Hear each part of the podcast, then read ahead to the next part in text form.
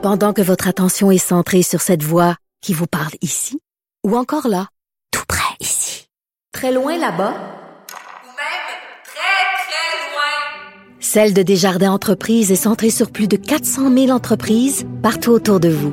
Depuis plus de 120 ans, nos équipes dédiées accompagnent les entrepreneurs d'ici à chaque étape pour qu'ils puissent rester centrés sur ce qui compte, la croissance de leur entreprise.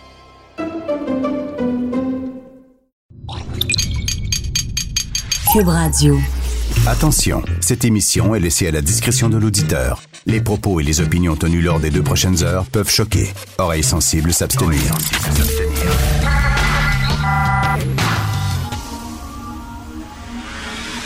Martino. Richard Martineau.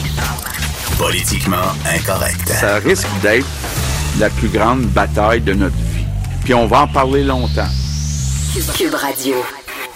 C'est vrai qu'on doit raconter ça à nos enfants, nos petits-enfants, mais ça va, ça va manquer un peu de gloriole. Tu sais, de gloriole. Tu sais, nos grands-pères pouvaient dire Hey, Moi, j'étais au débarquement de Dieppe. Moi, j'ai fait le débarquement en Normandie, puis il m'a raconté ça, Richard, les avions, là, puis là, on avait notre âme, là, puis on courait, là, dans les... Puis les gens nous tiraient dessus. Nous autres, on va dire Ah oui, euh, j'étais habillé en mou, puis euh, je moins regardais Netflix. C'est moins viril, hein? C'est moi, tu sais... C'est moins prestige.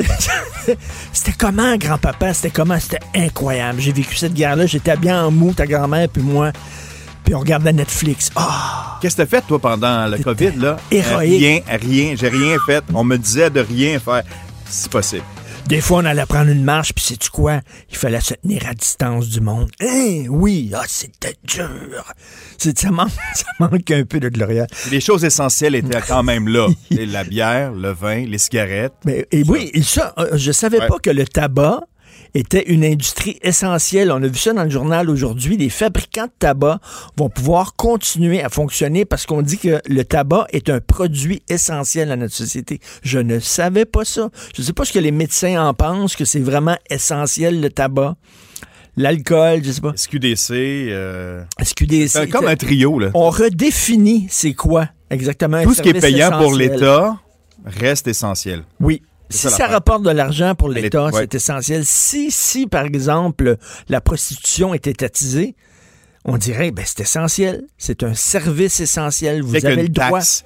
Tu sais, dans le temps, les taxes, c'était temporaire. Hein? Tu sais, les fameuses taxes Oui. là, pour la, la- guerre. Est-ce que c'est des mesures temporaires et combien de temps ça va durer temporaire? Ben, c'est un service essentiel. Écoute, pour l'instant? Autre industrie qui a besoin d'aide énormément. Dans la presse, un texte de Daniel Renault, le crime organisé fonctionne au ralenti. Ça a l'air que eux aussi ont été touchés par le coronavirus. Et moi, je dis, il faut aider le crime organisé. Voici une industrie florissante. Une industrie qui, avant la crise, marchait full pin. Il était dans bars, il était dans les cafés, il était dans les raves. Ils ont jamais demandé l'aide de l'État, le crime organisé. Ils sont extrêmement débrouillards. Alors que la SAQ, ils ouvrent des, des magasins qui vont chauffer, puis bon, euh, euh, il faut que tu payes un loyer, etc. Eux autres utilisent des stations de métro déjà existantes. C'est brillant, ça, c'est vraiment brillant. Ils vont dans des parcs, etc. Donc, puis ça donne de la job aux jeunes. Kevin. Kevin, qui n'a pas le secondaire 5, là, il pourrait travailler où, Kevin? Il peut travailler dans le crime organisé et il peut grimper les échelons. C'est ça qui est intéressant. Kevin peut avoir un avenir là-dedans. Tu commences pusher, tu peux devenir après ça distributeur, trafiquant, capitaine, goon, tueur à gage. Écoute, tu peux venir, tu peux aller au top du top, là. Voici, là. Puis si vous enleviez, là, si on enlevait aujourd'hui, tout l'argent généré par le crime organisé qui est actuellement dans les banques, dans les institutions bancaires, si tu retirais cet argent-là, des gonzillards de dollars, le système s'effondrerait. Donc, vraiment, soyez, soyez généreux. Il faudrait aider un système, un programme d'aide pour la mafia italienne de Montréal, la mafia russe, euh, le Yakuza euh, asiatique, euh, les Hells Angels, les, euh, les gangs de rue aussi, qui ont besoin de l'aide de l'État pour traverser cette... C'est un marché... Parce que là, les gens peuvent plus sortir de chez eux, donc on peut plus aller dans la rue pour Eh acheter. oui, et- et- et Qu'est-ce qu'on fait? Mais, mais qu'est-ce qu'on fait? Qu'est-ce Un qu'on numéro fait? 1 800, Attends une quelque chose? Si le pot Ouais. est un service essentiel, pourquoi la coke se l'est pas? Parce qu'on travaille pas. Pourquoi, pourquoi le hash, c'est pas un service essentiel, c'est pas un produit essentiel, si le pot, ça l'est?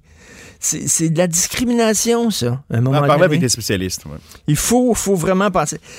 Première page du National Post. Première page du National Post. Alors que l'épidémie était en train de se déployer, qu'on le savait que ça se transformerait en pandémie, on a envoyé pour 16 tonnes de masques et d'équipements en Chine. On aurait envoyé 16 tonnes. Et savez-vous, qu'est-ce qu'est-ce qui manque actuellement au Canada? Des masques et de l'équipement médical. Qu'on va racheter de la Chine, probablement. On va les racheter. On leur a envoyé On va ça. donner ça. Oh, il il faisait pitié. En avion, dans un avion, ils vous disent tout le temps les mesures de sécurité au début. Si jamais ça brasse trop, puis il y a un problème, il y a un masque qui tombe. Puis là, ils disent tout le temps, il faut que toi, tu mettes ton masque, puis après ça, tu mets le masque de tes enfants, puis tu t'aides tes enfants à mettre ton masque. Parce que si toi, t'es pas capable de mettre ton masque, tu peux pas aider les autres. Tu comprends? Aide-toi, puis après ça, tu vas aider les autres. Là, on a envoyé 16 tonnes d'équipement en Chine. Puis après ça, nous autres, il nous manque des masques. C'est pas brillant. C'est pas super génial. On aurait dû dire, attends une minute. C'est une épidémie, ça va devenir une pandémie. Ça peut être mondial. On le savait déjà. On soupçonnait ça. Peut-être qu'on va avoir besoin d'équipements. Peut-être, c'est bien beau l'aide aux autres pays. Puis en plus, la Chine, on s'entend que c'est plus un pays du tiers-monde. C'est une puissance économique. Envoyer 16 tonnes d'équipement en Chine, c'est comme envoyer 16 tonnes d'équipement aux États-Unis. Je pense qu'ils sont capables de se débrouiller. Et si c'était l'inverse, si cette euh, pandémie-là avait euh, pris naissance ici, est-ce que la Chine nous aurait envoyé soudainement 16 tonnes d'équipement? Je sais pas. Poser la question, c'est y répondre. Déjà, les magasins sont pleins de, de- de produits anyway. Venant de la Chine. Anyway, écoutez, aidez, s'il vous plaît, le crime organisé. C'est important. Vous écoutez politiquement incorrect. Pendant que votre attention est centrée sur vos urgences du matin, vos réunions d'affaires du midi, votre retour à la maison ou votre emploi du soir, celle de Desjardins Entreprises est centrée sur plus de 400 000 entreprises à toute heure du jour.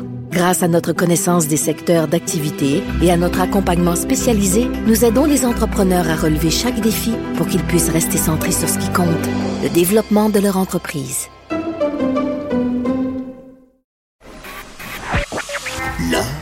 Est dans la manière. Non, c'est pas de la comédie. C'est politiquement incorrect avec Martineau. Alors, nous parlons d'économie avec Michel Girard, chroniqueur à la section argent du Journal de Montréal, Journal de Québec. Alors, bien sûr, Michel, on va parler du plan de sauvetage de Justin. Ben oui, quand même, euh, faut reconnaître que c'est tout un plan. Non, non, ben il faut l'admettre là. Alors, euh, sa fameuse prestation là, sa prestation canadienne d'urgence là, de 2000 dollars par mois pendant quatre mois, ce qui donne un total de 8000 dollars. Et puis j'ai fait une petite division. Alors c'est un programme de 40 milliards. Alors quand tu fais euh, les règles de trois puis les divisions, euh, c'est 5 millions de personnes qui, qui, qui vont recevoir euh, cette aide-là. Alors, c'est quand même beaucoup de monde, là. Euh, alors, euh, mais ce qui est remarquable, euh, j'invite d'ailleurs les, les auditeurs à consulter, à lire le journal, le journal, écoute de, de Montréal, là, puis de Québec. Alors, nos collègues Jules Richer, Guillaume Saint-Pierre, puis Jean-Louis Fortin, regarde, ils posent euh, un paquet de questions Ben oui. pour savoir euh, si oui ou non vous êtes euh, admissible à cette aide extraordinaire de 2000 dollars par mois pendant quatre mois, dois-je répéter? Et, euh, et il répond, il pose tout. enfin, On a toutes les questions qu'on peut se poser. Alors, et il donne la réponse. C'est vraiment un, un excellent Oui. travail. Il faut, il faut le souligner. C'est pratico-pratique. Tout à fait. Puis on détache ça, là, c'est les pages, là, c'est comme un spread, là, on prend ça, puis euh, tout, tout est là-dessus. Oui, Effectivement, euh, tu écoute, à c'est un- travers ça, là, tu sais, que tu prends le temps là, de lire chaque question puis euh, les réponses qu'on donne, et puis tu peux effectivement, pratico-pratiquement parlant, euh, savoir si oui ou non tu es admissible. Je vais dire une affaire, euh, il y a- il y a un paquet de monde, tu sais, je le dis, là, il y a 5 millions de personnes, là, d'après leurs calculs, là, qui seraient qui seraient admissibles. Mais il y a toujours, évidemment, c'est ça qui est important, tu sais. Alors, euh, certaines questions pour savoir si vraiment, là, comme on dit euh, dans le texte, là, le diable est dans les détails. Oui. C'est toujours vrai, tu sais, c'est comme les polices d'assurance. Oui. C'est exactement identique. Donc, euh, alors, euh, pour savoir si oui ou non, parce que, tu sais, une, une des questions, euh, si j'ai conservé mon lien d'emploi, mais que mes revenus ont diminué à cause de la crise, suis-je admissible? La réponse, ben, pas dans tous les cas. Fait qu'imagine-toi. Eh Donc, ben, le programme mais- est divisé par tranche, là, on dit.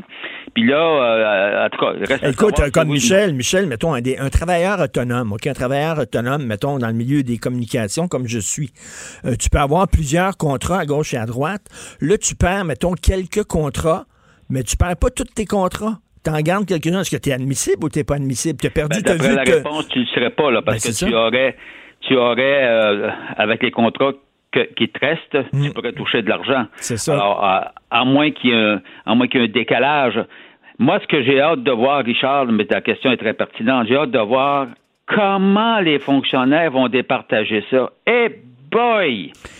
Alors, évidemment, tu as la, la grande masse qui va y avoir accès automatiquement. Là, tu sais, de, de- on a juste à, suivre l'ensemble des questions puis les réponses, puis on, on- on peut deviner euh, qui va y avoir accès. Ben oui. Euh, mais, euh, mais il va y avoir des cas, évidemment, des, des cas problèmes. J'espère juste que ce- concernant les cas, entre guillemets, dits problèmes, euh, que les fonctionnaires ne seront pas quitte à faire des révisions, hein, on s'entend là, tu sais, on, on, on est en crise là, là, il faut dépanner les gens là.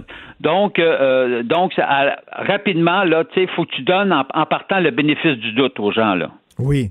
quitte à les rattraper, parce qu'oublions pas, là, c'est quand même une aide imposable. Qui dit imposable, donc tu vas la déclarer. Et quand tu vas faire ta déclaration, il y a toujours la révision, évidemment, euh, de l'impôt qui va faire en sorte que c'est à ce moment-là qu'ils pourront qualifier d'acceptable ou refuser euh, le fameux montant, puis te, re- te, te retaxer. tu sais. Alors, ce que je veux dire, c'est qu'il y aura des vérifications, mais là, dans un premier temps, il faut que tu accélères le processus, puis il faut pas que tu mettes des bâtons dans les roues, puis commencer à jouer les casse-pieds. Là. Ah, ça va être quelque chose. Ça Mais va, surtout écoute, les c'est- travailleurs c'est- autonomes, celle-là est pas facile. Là. Ben non, c'est pas évident. Écoute, c'est une première quand même dans l'histoire du Canada, dans l'histoire Ah, du pays, une aide comme ça, de cette ampleur. Ah, c'est, vraiment du jamais vu. Et comme tu dis, là, d'une telle envergure, 40 milliards de dollars, là. 5 mi- non, mais pense-y, Richard, 5 millions là, de prestataires, parce que tu fais les calculs, puis c'est à ça qu'on arrive. Là. Écoute, euh, c'est vraiment incroyable. 40 J'ai hâte de voir milliards de ça, dollars. enfin, on verra, là. Euh, déjà qu'on est endetté, hein. déjà qu'on est endetté, je le rappelle, là, on est en- on est- on s'est endetté en période de croissance économique, qui était une très mauvaise décision. Puis là, on, on s'endette encore plus. Écoute, il y a des membres de Desjardins qui demandent un répit financier. Ben oui, là, il y a Desjardins, euh, selon ses dernières données, euh, il y aurait 10 000, déjà 10 000 personnes, euh, clients, membres de Desjardins, qui ont demandé un allègement. Tu sais que les gouvernements ont, ont, ont- demandé, euh, c'est-à-dire les gouvernements Trudeau, euh, pas Trudeau, ben oui, Tru- Trudeau aussi, je pense, mais en tout cas Legault, euh, que les institutions bancaires puissent donner un, du répit, là. Alors, c'est-à-dire en permettant d'allonger, euh, euh, reporter les, les- les paiements, les décaler euh, sur certains, sur, sur les prêts, euh, que ce soit prêt hypothécaire, prêt personnel, euh, évidemment. Alors, euh, et puis, ben, j'ai Desjardins, il y en a déjà, déjà 10 000 qui ont demandé. Les autres institutions bancaires, écoute, la, la tendance, va être pareil chez les autres institutions bancaires, mais euh, elles ne révèlent pas, elles ne donnent pas le- le- leurs chiffres. Or, euh, mais euh, cela étant dit, euh, on voit bien qu'il y a bien du monde. Ben écoute, c'est- pas compliqué, là, on le sait. La, la- car je pense que c'est 45 des, des ménages euh, attendent leur chèque de paye, Ben puis oui. euh, ils sont serrés quand rendu au mercredi, euh, juste avant la paye, ils sont ils sont extrêmement serrés, ils ont plus de liquidité. Fait qu'imagine-toi avec la crise qu'on a eue, puis là l'argent qui n'est pas rentré, parce que aussi le programme, il faut le souligner, c'est extraordinaire comme programme en- dans tous les sens du terme, mais il faut savoir euh, que tu n'auras pas ton argent tout de suite là. Tu sais, un, c'est mis en ligne. euh, on va pouvoir faire les demandes à compter de la semaine du 6 avril, mais ça, c'est dans deux semaines. Puis après ça, ça prend dix jours pour te faire payer.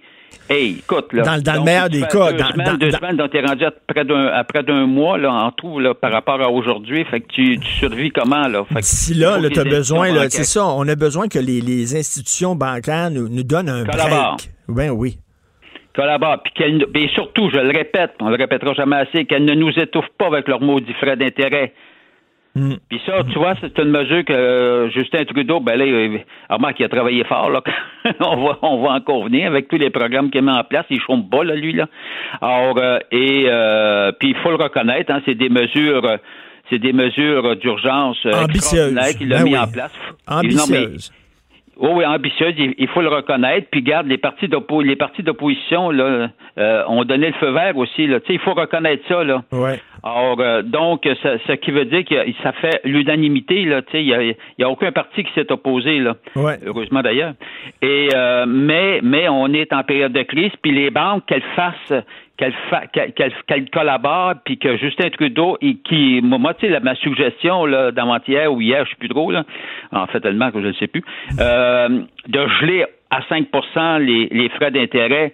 Regarde, ça ne coûte rien à Justin Trudeau, là, puis ça, c'est une mesure essentielle. Puis les banques, j'aimerais ça voir lesquelles banques s'y opposeraient. Ça serait Oui, bon, ça. oui, j'aimerais ça. Tu sais, il y a une banque, là, son slogan, c'est Vous êtes plus riche que vous le pensez.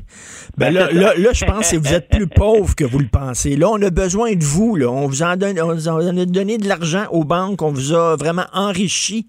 Là, à un moment Ouais. donné, là, aidez-nous Ouais. un peu. Oui, oui, puis elles vont en profiter quand il y aura une reprise aussi, là.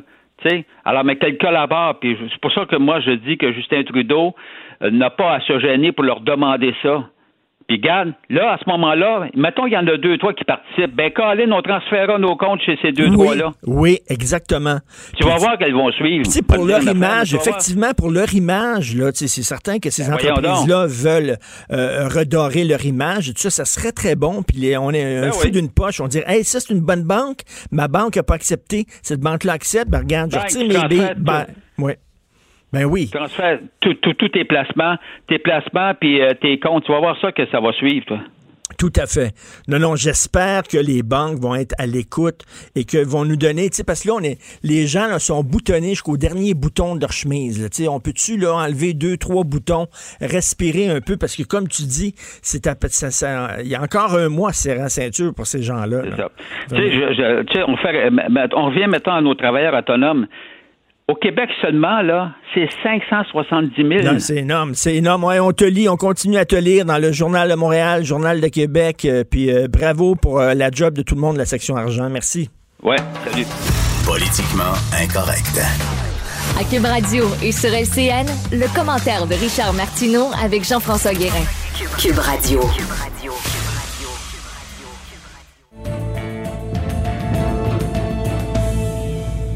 Salut Richard. Salut, bon mardi tout le monde, ou vendredi, ou dimanche, je sais pas, c'est le jour de la sait plus, marmotte, hein? je sais plus quel jour Sais-tu on quoi? est.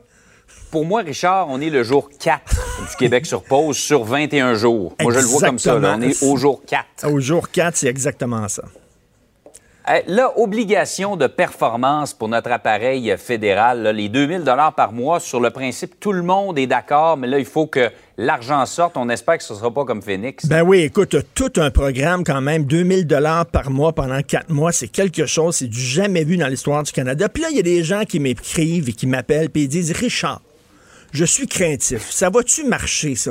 Ben oui, ça va marcher. Sais-tu pourquoi Jean-François ça va marcher? Pourquoi? Parce que c'est le gouvernement. C'est le gouvernement. As-tu déjà entendu parler, toi, d'un gouvernement, par exemple, qui n'était pas capable de payer ses employés? As-tu déjà entendu parler de ça? Ou alors les gens. Ça me dit rien. Ben non, les gens qui sont sur l'assurance emploi qui appellent puis qu'il n'y a personne qui répond. Voyons donc, ça n'arrive jamais. C'est le gouvernement. On est entre bonnes mains. Puis d'ailleurs, j'ai un scoop pour vous ici. Là. Euh, vous savez, chaque euh, fonctionnaire de Revenu Canada va recevoir un kit comme ça. OK? Alors là, ils ont leur ordinateur ici, devant. Et là, dans le kit, il va y avoir toutes sortes de, de fils. Tu comprends? Alors, il y a, il y a Oh le blanc. t'as ressorti la quincaillerie. Oui, euh, il y a le brun aussi. Attends une minute, il y en a un non. En tout cas, bref, ça va super bien fonctionner. Écoute. De façon sérieuse, il y a Yves Thomas Dorval, que vous connaissez bien, qui est le président du Ouais. Conseil du Trésor, qui dit, écoute, pourquoi on n'a pas fait, c'est-à-dire tu subventionnes les entreprises, tu envoies l'argent aux entreprises, et les entreprises, par leur système de paix, puis connaissent leurs employés, alors eux autres vont acheminer cet argent-là à leurs employés qui ont plus d'emploi maintenant, qui sont sur la pause. Il dit, été une façon de faire, mais tu sais, il faut, il faut faire preuve d'imagination, mais là, Déjà que le gouvernement est totalement débordé, a de la difficulté à payer ses propres employés avec le système Phoenix, je pense que les gens ont raison d'avoir des craintes en disant, écoute, ça va-tu fonctionner, ça? Parce que c'est extrêmement compliqué. là. Il y a toutes sortes de détails et tout ça. Qui a droit à de l'aide? Et là, combien? Richard, ça n'a jamais été aussi important que ça fonctionne, que ce soit efficace. Il y a des gens là qui vivaient d'une paye à l'autre qui ont besoin de cet Et argent. il faut que ça fonctionne et j'espère que s'il y a des ratés, j'espère qu'on va se retourner de bord et qu'on va essayer d'imaginer d'autres façons de faire et peut-être que la solution de M. Dorval du Conseil du Trésor, euh, du Conseil du patronat, pardon, est intéressante à suivre. Par ailleurs, tu m'as fait rire ce matin dans ton euh, commentaire dans le Journal de Montréal. Tu établis un parallèle entre la droite américaine, Donald Trump et les licornes. Ben oui, ex- exactement. Écoute, Donald Trump qui dit là, on va à Pâques, on va retourner au travail. À Pâques, les entreprises vont réouvrir leurs portes, puis la machine va repartir. Puis là, t'es là, à Pâques? Attends une minute, dans l'État de New York, les cas, le nombre de cas double aux trois jours. Je veux dire, les États-Unis, et tout le monde le dit, tout le monde le dit, les États-Unis vont devenir l'épicentre mondial de la pandémie. Quand ça va frapper, ça va frapper très fort aux États-Unis. Et lui dit non, mais quand même, il faut que l'économie reprenne. Il faut vraiment que les gens retournent travailler. Et là, il y a tout un débat sur les médias sociaux et tout ça. Les gens qui disent, ben, peut-être que, peut-être qu'effectivement, euh, euh, c'est peut-être pas une bonne chose de stopper l'économie, de la mettre sur pause comme ça. Mais je m'excuse, mais attends une minute, là. Qu'est-ce qui va arriver aux travailleurs? Puis là, Donald Trump, il dit oui, mais ils vont respecter la distanciation sociale sur le lieu de travail. Comment? Pensez-vous vraiment. Ils ont de la misère à le faire chez eux, là. Je veux dire, vraiment. Pensez-vous vraiment que sur leur entreprise, dans leur entreprise, dans leur bureau, dans leur usine, les gens vont garder un 3 mètres, 6 mètres entre eux? Voyons donc, ça n'a pas de bon sens. Gros doute. Et, pardon, mais je, je préfère. Bien sûr, être sous chômage, c'est pas facile, c'est extrêmement difficile, mais quand t'es mort, t'es mort.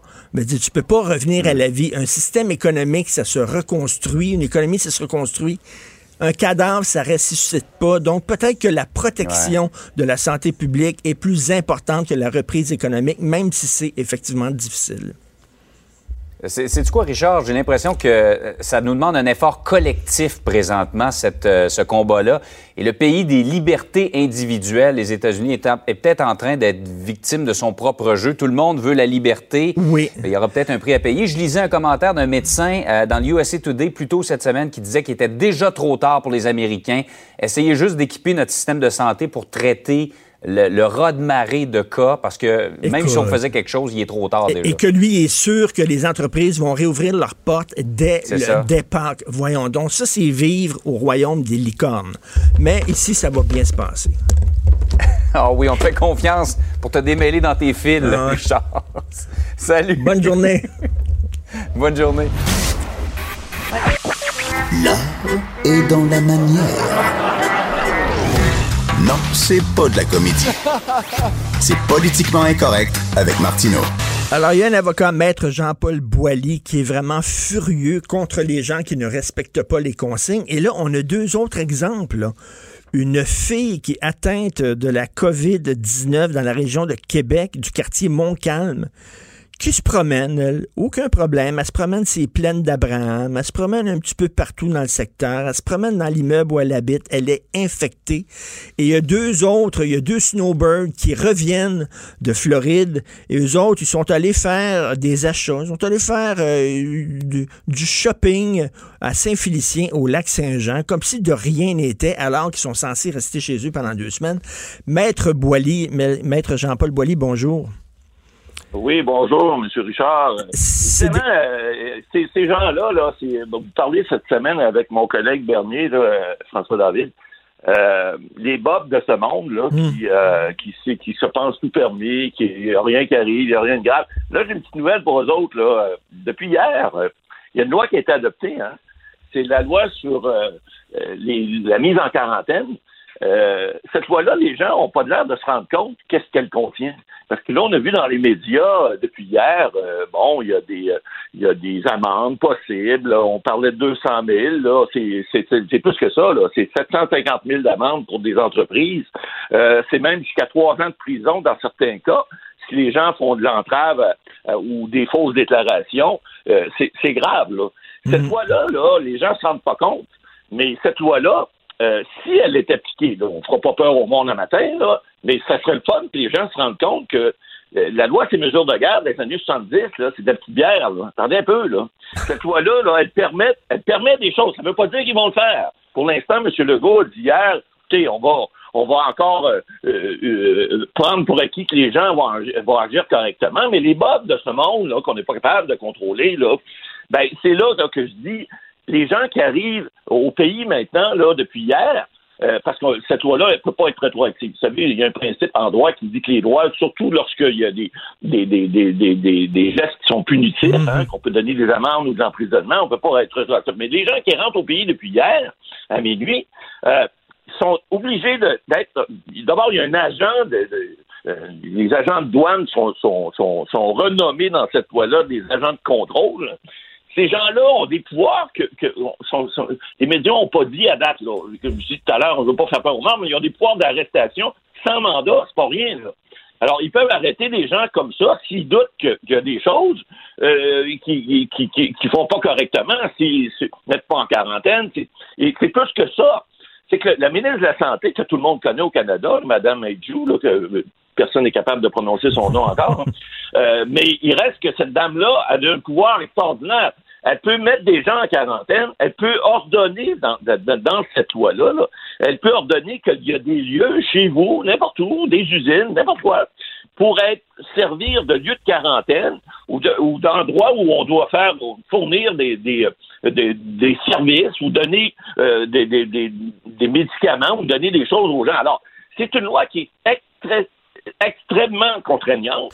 Les gens ne se rendent pas compte, mais si le gouvernement se met à l'appliquer, aïe aïe, ça va faire mal tantôt. Oui, mais on n'a pas le choix parce qu'il y en a des bozos. Écou- Écoutez, le maître Boily, il y a quelqu'un ici à à Cube Radio qui me disait que son père vit dans un immeuble à condo dans les Laurentides et le voisin de, de- de son père revient de République dominicaine. Il- il- C'est quelques jours, il est revenu de République dominicaine et lui, il va travailler. Et là, euh, le père de mon ami a dit, mais comment ça se fait que tu vas travailler? Tu devrais rester chez toi en quarantaine. Tu es de retour de République dominicaine. Il dit, oui, mais j'ai aucun symptôme. Tabouin. Ouais, ben voyons donc. Tabouin. Non, non, tu ça, c'est- ça, c'est, se prendre pour un petit nombril puis pas qu'on parle. Écoutez, moi, je finis ma quarantaine aujourd'hui. Je suis arrivé il y a deux semaines. J'étais au Mexique. Je me suis mis en quarantaine volontaire. Termine euh, ce midi. Là. Ce matin, j'aurais pu être en studio, mais par, euh, par acquis de confiance, je, je, je termine ce midi. Donc, Ben, bravo. Il y a des gens, il y a des gens qui se rendent pas compte que euh, le fait d'avoir voyagé, c'est pas d'arriver. Moi, j'arrivais du Mexique, il n'y en avait pas de cas à ce moment-là, mais tu par un endroit qui s'appelle l'aéroport, et ça, c'est un endroit qui, qui, peut être à problème. Alors, on ne sait pas, il y a des gens qui ont, qui ont pris ce, ce, ce, virus-là dans des endroits, ils ne savent même pas où. Alors, et, et puis là, écoutez, les gens se, se, se promènent, évidemment, on peut pas empêcher les gens de sortir puis se promener dans leur stationnement. Moi, je peux vous dire que je peux compter, je peux vous dire exactement comment il y a de cailloux dans le stationnement chez nous.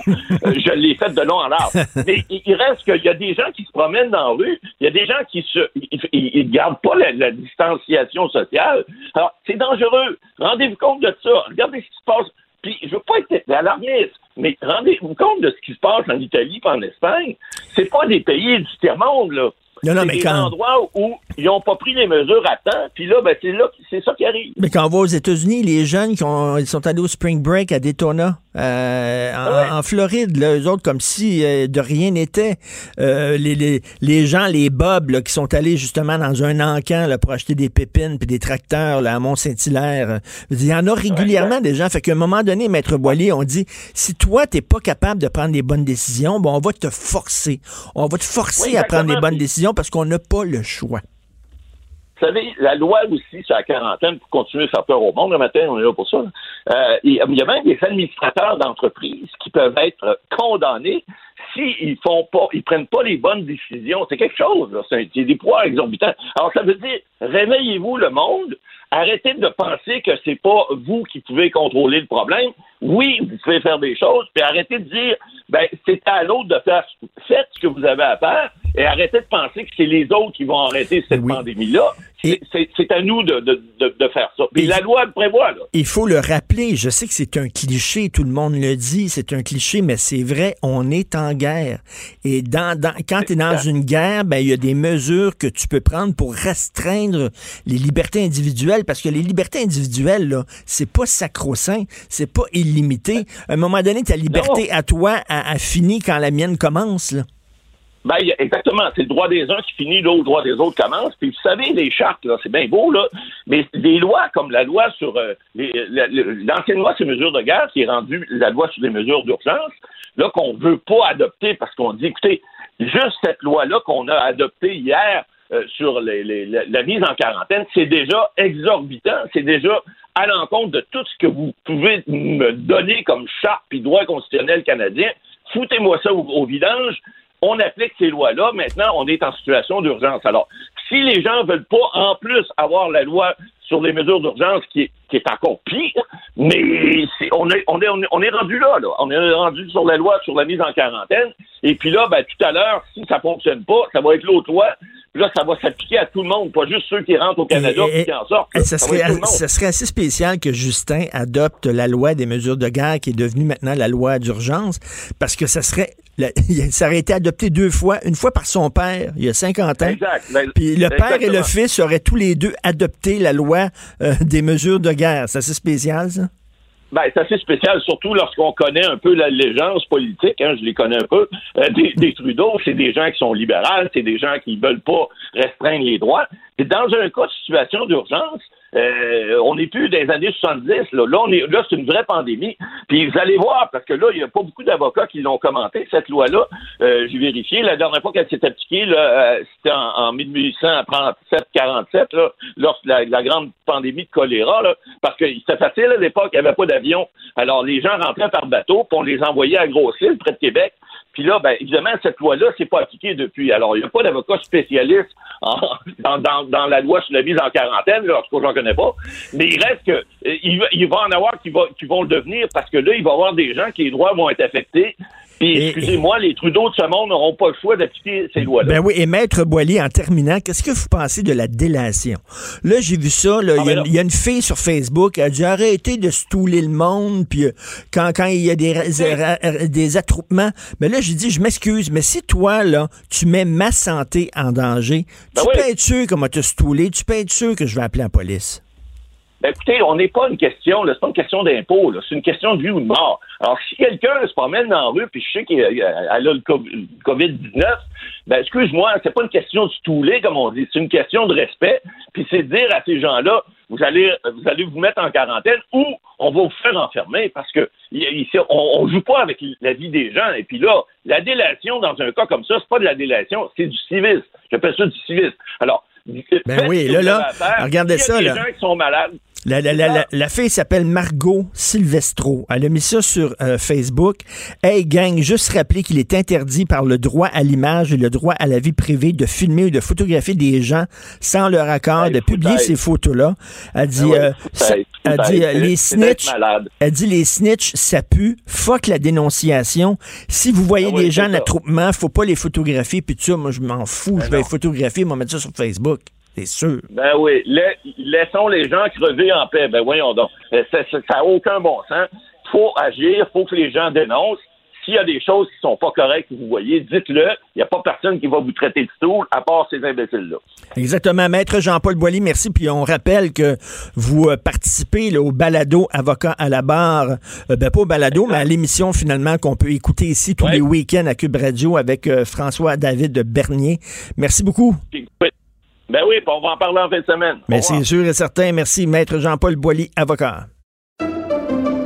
Pendant que votre attention est centrée sur vos urgences du matin, vos réunions d'affaires du midi, votre retour à la maison ou votre emploi du soir, celle de Desjardins Entreprises est centrée sur plus de 400 000 entreprises à toute heure du jour. Grâce à notre connaissance des secteurs d'activité et à notre accompagnement spécialisé, nous aidons les entrepreneurs à relever chaque défi pour qu'ils puissent rester centrés sur ce qui compte, le développement de leur entreprise. Martino, le seul qui peut tourner à droite sur la rouge à Montréal. Politiquement incorrect. Mais c'est politiquement correct de l'écouter. Gilles Proulx. Le où, quand, comment, qui, pourquoi ne s'applique pas sa ricanade? Parle, parle, parle, genre, genre, genre. Gilles Proulx. C'est ça qu'il manque tellement en matière de journalisme et d'information. Voici le commentaire de Gilles Proulx. Gilles, en première page du National Post aujourd'hui, on apprend que le Canada, au début de la pandémie, le Canada a envoyé 16 tonnes de masques et d'équipements médicaux à la Chine. 16 tonnes, alors qu'on sait que nous, on va en manquer. Gilles, on va manquer de masques, il en manque actuellement. On va manquer d'équipements médicaux. On a envoyé 16 tonnes à la Chine. Ça correspond bien à la naïveté politique de ce gouvernement qui euh, n'a pas les meilleures relations les plus chatouilleuses avec Pékin et qui se permet d'envoyer justement des tonnes de produits pour aider les petits Chinois, d'où encore une fois la pandémie est partie quand ben même. Oui, ben oui, il faut le, faut le dire, il faut le rappeler, ça. C'est parti de là. Vous, vous avez peur d'un autre virus après que celle-là, mettons, si on, réussit à le contrôler par le juguler, c'est certain qu'il va en avoir un autre à un moment donné? Ben, c'est qu'à chaque automne, hein, on le sait, au mois de septembre, on nous annonce cette année, il va y avoir une grippe, un virus nouveau. On y donne un nouveau nom, puis finalement, on s'aperçoit que le virus est différent de celui de l'année euh, précédente. Alors, c'est ce qui fait perdre, en tout cas, euh, euh, le, latin de nos chercheurs en laboratoire. Alors, la vengeance de la nature s'exprime, comme on le voit, dans l'intelligence Hein, on le voit dans le cas du virus actuellement. Euh, un bateau, je te donne un exemple, un bateau vidé de son monde il y a 19 jours. Un bateau que j'ai eu l'occasion de prendre, moi, en Alaska, il y a déjà une dizaine d'années, euh, qui est encore infecté. Il est depuis 19 jours à son port. On le laisse là, on s'imagine que le virus va mourir. L'équipe va aller voir si on doit le nettoyer ou pas. Et on constate encore une fois que les tapis, puis les tentures, puis les poignées sont encore contaminés. Ça te démontre comment la résistance et la, la force de ce virus-là. Les virus se transforment d'année en année, ils se parlent et euh, il y a de quoi faire un film, il n'y a pas de doute, ça va venir une fois que la crise sera finie. Alors, l'homme de science qui euh, relève tous les défis n'a pas encore réussi à domestiquer ces microbes qui euh, jadis s'appelait l'influenza, le INI. L'année d'avant, c'était un autre nom, puis Alouette, il y a toujours des nouveaux noms à chaque automne.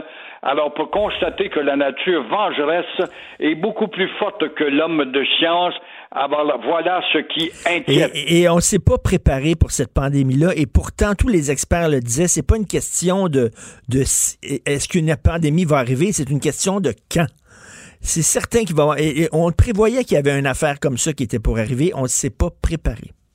Oui, puis l'exemple du bateau, je cherchais le nom tout à l'heure, c'est le Diamond Princess, euh, que j'avais pris d'ailleurs. C'est incroyable de voir ce souvenir. Euh, mais l'avantage, le malheur des uns fait le bonheur des autres. On se console de voir que Dame Nature se venge. Mais évidemment, elle s'attaque aux humanoïdes que nous sommes. Mais c'est de voir qu'il y a des rivières qui se régénèrent. À Venise, par exemple, c'est un pays qui est souvent affecté par la nature. On voit que dans les couloirs, les poissons ressurgissent. C'est incroyable quand même. Hum, hum. Et euh, vous voulez parler du plan de, sauvetage de Justin Trudeau, un plan extrêmement ambitieux. Oui, le 2000 pièces qui est arrivé juste à temps parce que ça a tergiversé tellement longtemps, un 2000 pièces déductible, rappelons-le, ça va faire à peu près quoi? 1500, 1600 net là, au gars qui a déjà des dettes ou la fille qui euh, est hypothéquée mur à mur. Ben c'est ça, ça c'est euh, assez spécial. ils vont nous donner de l'argent, le gouvernement, mais ils vont en reprendre après ça. Exactement, il va bien falloir parce que ça va s'alourdir un point tel où on risque d'aller vers une crise sociale. Et il va falloir créer un, ministère de la prévision sociale, comme ça s'est déjà fait dans des, des lendemains de l'enversement de gouvernement. Alors, à force de nous répéter, Richard, euh, que ça va durer X semaines, puis par la suite, whoop, on change, non, non, non, ça va être prolongé quelque peu, on va finir par arriver à une crise sociale qui va faire naître, en tout cas, euh, une lutte des classes. Ça, c'est dur à dire ça, là, mais il va falloir y penser. C'est vrai que les syndicats sympathisent pour l'instant avec ceux qui revendiquent. Quand je vois les médecins qu'on aime bien, et puis il n'y a pas de doute, on les vante en cette période de médecine de guerre, on les blâme pas, mais qui parlent d'une rémunération supplémentaire à cause de la pandémie, quand je vois les infirmières qu'on aime bien, qu'on aime bien, on le dit tôt et fort, mais qui veulent toujours leur 14 il y a de quoi arrager. Quand on voit Alain Bellemare, par exemple, de Bombardier, probablement euh, toucher très bientôt son 8 millions d'eux, alors que hmm. chez Bombardier, on en congédie 12 400, alors, voyez-vous, il y a quelque chose de méprisant là-dedans, de, de distorsionné. Il y a de quoi, en tout cas, à créer chez ces millions de gens euh, un sentiment euh, de, révolte. Mais, mais vous avez vous avez tout à fait raison, tout à fait raison. Puis les gens vont être dégoûtés de se regarder là, comment on demande aux, banques, aux grosses banques qui font des millions avec nous, de soudainement nous donner un break, comme on dit, là, de, de, de, de peut-être d'abaisser le taux d'intérêt, ses cartes de crédit, etc. les, les banques, j'ai hâte de voir, mais on dirait qu'elles veulent pas bouger là. Non, je vois les cartes de crédit. Il y avait justement une affiche à la télé là, dans un des nombreux bulletins qu'on a. On est inondés. On est tellement inondés qu'on en perd, mais euh, ils sont toujours à 18% d'intérêt. Hein. Si ta carte euh, Mastercard ou je sais pas laquelle est drôlement en retard. Imagine-toi le gars ou la fille qui t'écoute qui est euh, mur à mur collé dans le fond du mur parce qu'il y a des paiements qui doivent se faire et qui n'a pas d'autres revenus avec son petit peut-être 1400, 1500 pièces, 1600 pièces de Trudeau net, net, net, faut pas oublier, le 2000, encore une fois, va réussir à faire ses paiements. Et si elle ne réussit pas, cette personne-là va être donc soumise à une multiplication des taux d'intérêt. Tout ça va créer une grogne qui ne pourra pas rester là. On a beau dire, ce que je trouve drôle là-dedans pour les infirmières, pour les médecins, pour les fédérations de médecins, puis les syndicats qui les protègent, sont d'accord avec euh, ces gens-là. Mais euh, le commun des mortels qui n'est pas syndiqué, lui, euh, qui va-t-il avoir comme porte-parole pour dire dans cette crise sociale-là, dans cet affrontement, mm. cette lutte, cette lutte des classes, qui va-t-il avoir pour le supporter et le défendre? Tout à fait. Et vous voulez parler de deux pays exemplaires, la Russie et Cuba. Oui, Cuba, parce que c'est un pays pauvre, Cuba, puis euh, quand je vois Trump, c'est impitoyable, ce dur de Dieu qui continue à serrer la ceinture avec l'embargo contre Cuba, un pays qui euh, a payé sa dette, a payé son sacrifice, qui a eu une dictature, je veux bien, mais une dictature éclairée, qui a eu au moins la sagesse de créer des élites et n'a pas de ressources naturelles, mais a créé une matière grise, une matière grise que sont justement ces gens du corps médical que l'on exporte ces cerveaux. Ah, voilà qu'on en fournit 200 à l'Italie. Même chose pour la Russie, qui est moins affectée que nous encore, qui envoie des médecins euh, en Italie. Mais Cuba, qui exporte des médecins, ça démontre ce geste humanitaire de coopération internationale, la générosité de ce pays qui n'a pas grand-chose, pendant que l'impitoyable Donald Trump continue à serrer la vis et à voir que l'embargo soit appliqué. Hillary Clinton elle-même, l'adversaire, avait dit, avait louangé le système médical de Cuba. Elle disait quelques quelques griefs qu'on peut avoir à l'égard du régime castriste, il faut quand même reconnaître que ce peuple a été exemplaire dans son sacrifice et euh, je n'en reviens pas de voir que, encore une fois, on n'en profite pas. À mhm. Washington, dans un geste humanitaire, ça a assez duré depuis 1961 que ça dure là. Alors, euh, ce geste humanitaire devrait nous aider. Il y a même des Cubains qui ont fait des fastes chez les élites disant on a des laboratoires avec peu de moyens qu'on a, euh, parce qu'ils ont une bonne médecine quand même. Mm. Euh, on est en train d'inventer un, vaccin qui pourra peut-être aider. On va l'offrir aux Américains, mais sûrement pas au président Trump. C'est vrai que lui, il est à l'abri de, tous les maudits virus. Ah, il ne pognera pas. Les virus le voient puis il court dans l'autre sens.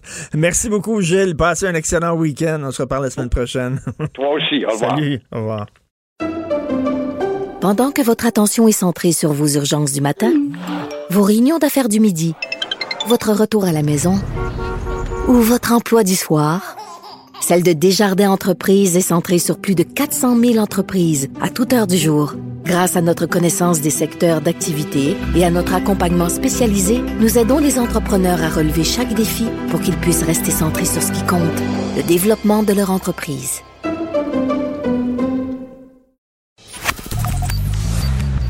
Richard Martineau.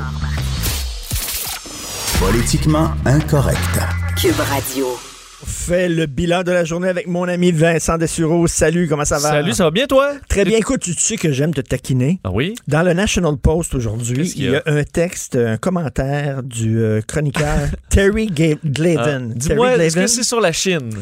c'est sur la Chine, puis il dit il faut pas craindre le régime chinois. Il dit là, il faut pas croire ce qu'ils disent. Ce sont des menteurs total chroniques. Il ne faut pas croire les Chinois dans le National Post. Donc tout le monde malade, là, ils met tout, là, les Chinois, présentement. Ils cachent dans les souterrains, il contrairement à ce qu'ils faisaient il y a un mois. Là, il parle pas des Chinois, il parle pas du peuple, il parle Non, je du comprends. régime. Il dit le régime chinois est un régime extrêmement menteur Oui, qui ça, a toujours caché la ça, vérité. j'ai Donc, jamais dit il le faut contraire. pas croire les chiffres. C'est jamais dit le contraire. Dit par contre sur les euh, les cas de la COVID-19, ils ont été beaucoup plus ouverts qu'à l'habitude. C'est ce que l'OMS. Moi, je me fie aux autorités compétentes qui sont sur place et eux disent ben là, ils ont que des nouveaux cas ou presque venant de l'extérieur. Et tandis quoi, toi, les 16 tonnes de masques et d'équipements qu'on envoyait à la Chine au début de la pandémie? Ben, j'ai quand même un petit bémol euh, là-dessus, parce que c'est facile, je trouve, de partager ça sur Facebook puis être fâché, mais euh, reste que là, il y a une pandémie, puis ça, je pense qu'on va le comprendre encore plus avec ce qu'on vit présentement. faut taper ça avec tout, de toutes nos forces dès le début, là. Et de l'aide internationale, question qu'un pays qui, vit, qui est en début d'épidémie puisse avoir manqué de rien, c'est capital. C'est peut-être entre autres l'équipement canadien qui a ralenti la pandémie de plusieurs semaines, qui nous aide nous autres aussi aujourd'hui. Là.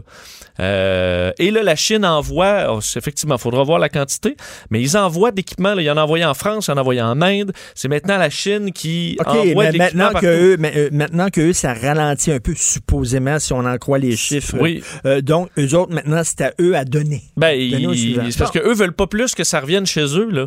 Tu comprends? Alors, il y a, si eux, on plus besoin, puis si veut pas, c'est un pays, probablement le pays qui produit le plus de ces équipements-là actuellement. Ils ont les usines pour.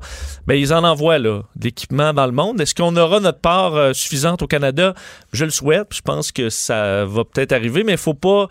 Je pense trop analyser ce qui a été envoyé en février, à moins qu'on ait vidé les stocks, mais je pense pas que ce soit le cas. Ben, il nous manque, là, de- tout le monde le dit, il, il nous manque d'équipements et de masques. là. Il- ben, pour, on en a pour les prochaines semaines. On verra. Oui. Bilan mondial, on s'apprête à dépasser le demi-million de cas. Effectivement, euh, le 500, mais on est à 488 000 cas confirmés. Il faut rappeler que c'est beaucoup plus que ça. Là, à chaque fois, on vous dit le nombre de cas confirmés, mais c'est plus dans plusieurs pays. On fait très peu de tests. C'est le cas même des, des- des États-Unis. là.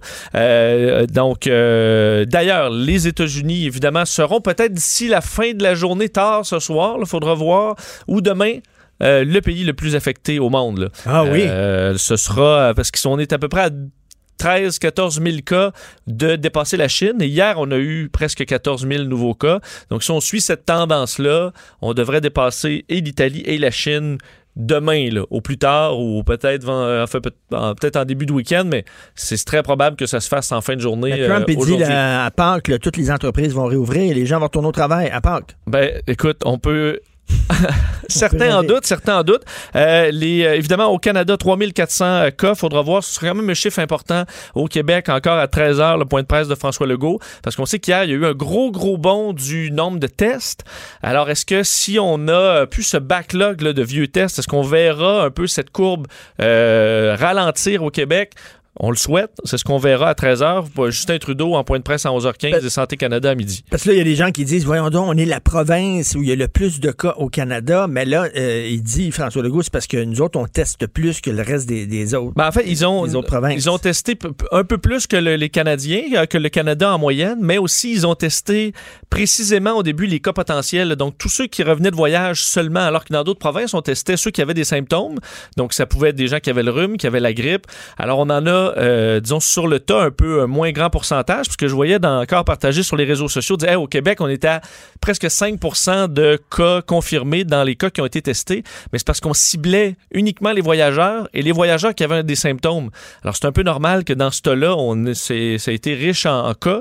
Alors, il faudra voir là, la courbe prendre vraiment une tendance plus stable dans les prochains Tu jours. souviens, là, quand je fais un parallèle avec la corruption, quand on disait la province euh, du Québec est la province la plus corrompue. Là, je disais non, c'est pas la plus corrompue, c'est celle qui a nettoyé la sous. Qui, qui- oui, exactement.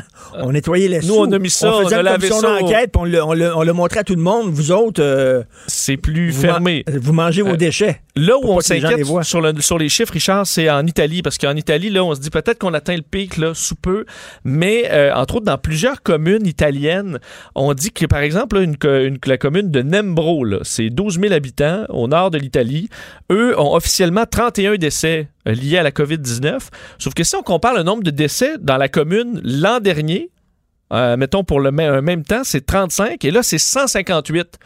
Alors, tu là, tout le monde meurt, mais c'est donc visiblement, il y a une anomalie là et on Ben calcule oui. pas tous les cas. Il y a quelque chose qui se passe euh, en Italie. Alors, probablement que le nombre de morts, malheureusement, est encore plus élevé euh, On qu'on le voit en Italie, alors qu'en Espagne, c'est 655 décès en 24 heures. Euh, donc, un bon accord important. On s'attend quand même dans les prochains jours à atteindre possiblement le pic, on le souhaite, en Espagne, alors que tu voyais les images là, dans les hôpitaux, on fait des lignes avec du, du, du- du tape là, au sol pour euh, que les gens puissent se coucher au sol parce qu'il n'y a plus de lit, il n'y a plus de civière. Alors, c'est la situation euh, qui déborde complètement. As-tu vu le texte dans la presse aussi? Les gens, les Canadiens qui reviennent d'Espagne, euh, les ressortissants là, qui ont pris un, vol Air Transat, ils les ont même pas testés. Ils les ont même pas testés. Ils ont dû embarquer dans l'avion, il n'y a aucun problème, revenez au pays, puis là, ils ont passé les douanes, puis ça. Ben, on est, tu peux pas avoir de symptômes puis embarquer dans l'avion, ça c'est clair. Tu peux pas avoir de symptômes. Alors rendu là, tu peux pas être testé à l'embarquement, ça prend euh, un certain temps. Richard, faut que tu envoies les trucs au labo. Oui. Mais techniquement, les gens doivent arriver à l'aéroport de Montréal et s'en aller directement chez eux pour deux semaines. Mais ça, euh, c'est pas toujours le cas. C'est sur une base volontaire. Alors, parle-nous des champions du jour, la fille du quartier Montcalm, puis les deux snowbirds. Bon, euh, ben tu dis c'est volontaire, c'est plus volontaire là. Depuis hier, Ouais, plus c'est plus volontaire. Quarantaine obligatoire et cette histoire qui, euh, ben, qui, qui circule énormément, deux snowbirds qui rentraient de voyage et qui ont tenté de faire leur épicerie euh, deux fois à Saint-Félicien au lac Saint-Jean. Je dis on est au lac Saint-Jean, voyons, il n'y a, pas de problème. Alors avec leur immense Motorisé. Motorisé, là, tu le gros motorisé de luxe. Le Winnebago. Arrive à l'épicerie et euh, je suis au métro Boutin, là, sur le boulevard, euh, le boulevard Saint-Félicien. Et on les a, on, évidemment, tu dis, OK, tu viens pas faire ton. Si tu si arrives avec ton Winnebago, c'est parce que tu arrives de, de, de- Directement de- le Floride, Du. Floride, t'arrives pas des montagnes euh, euh, du, du, du- du- parc de la Jacques-Cartier. là. Alors, on les a invités à quitter. Ils arrivaient visiblement du sud. Et on les a, on a appelé ensuite le IGA en face pour dire ben ils s'en vont probablement chez vous et ils, étaient en train de s'essayer à l'autre l'autre épicerie. Mais ça, euh, que là, là, maintenant c'est Bravo. je veux dire c'est illégal. Vous pouvez être poursuivi au criminel. Euh, puis honnêtement, il va falloir faire des cas. Bravo. Il va falloir des, faire des cas d'exemple avec ça de, temps en temps. Il y a la fille du quartier Montcalm aussi, là, une fille Oui. euh, infectée qui s'est promenée, ses plans d'Abraham, s'est promenée un peu partout. tout ça. C'est la deuxième, l'autre jour, c'était à. Limoilou. Absolument, il y avait eu euh, be- besoin d'une intervention policière.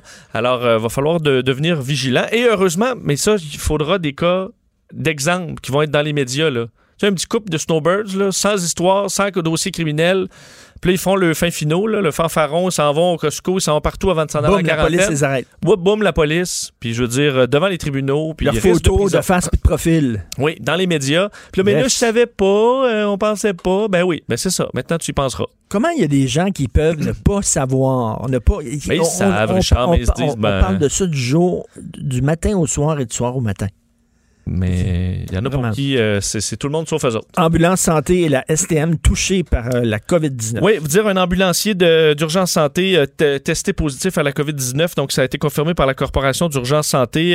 Dès l'apparition de symptômes, on a mis la personne en isolement.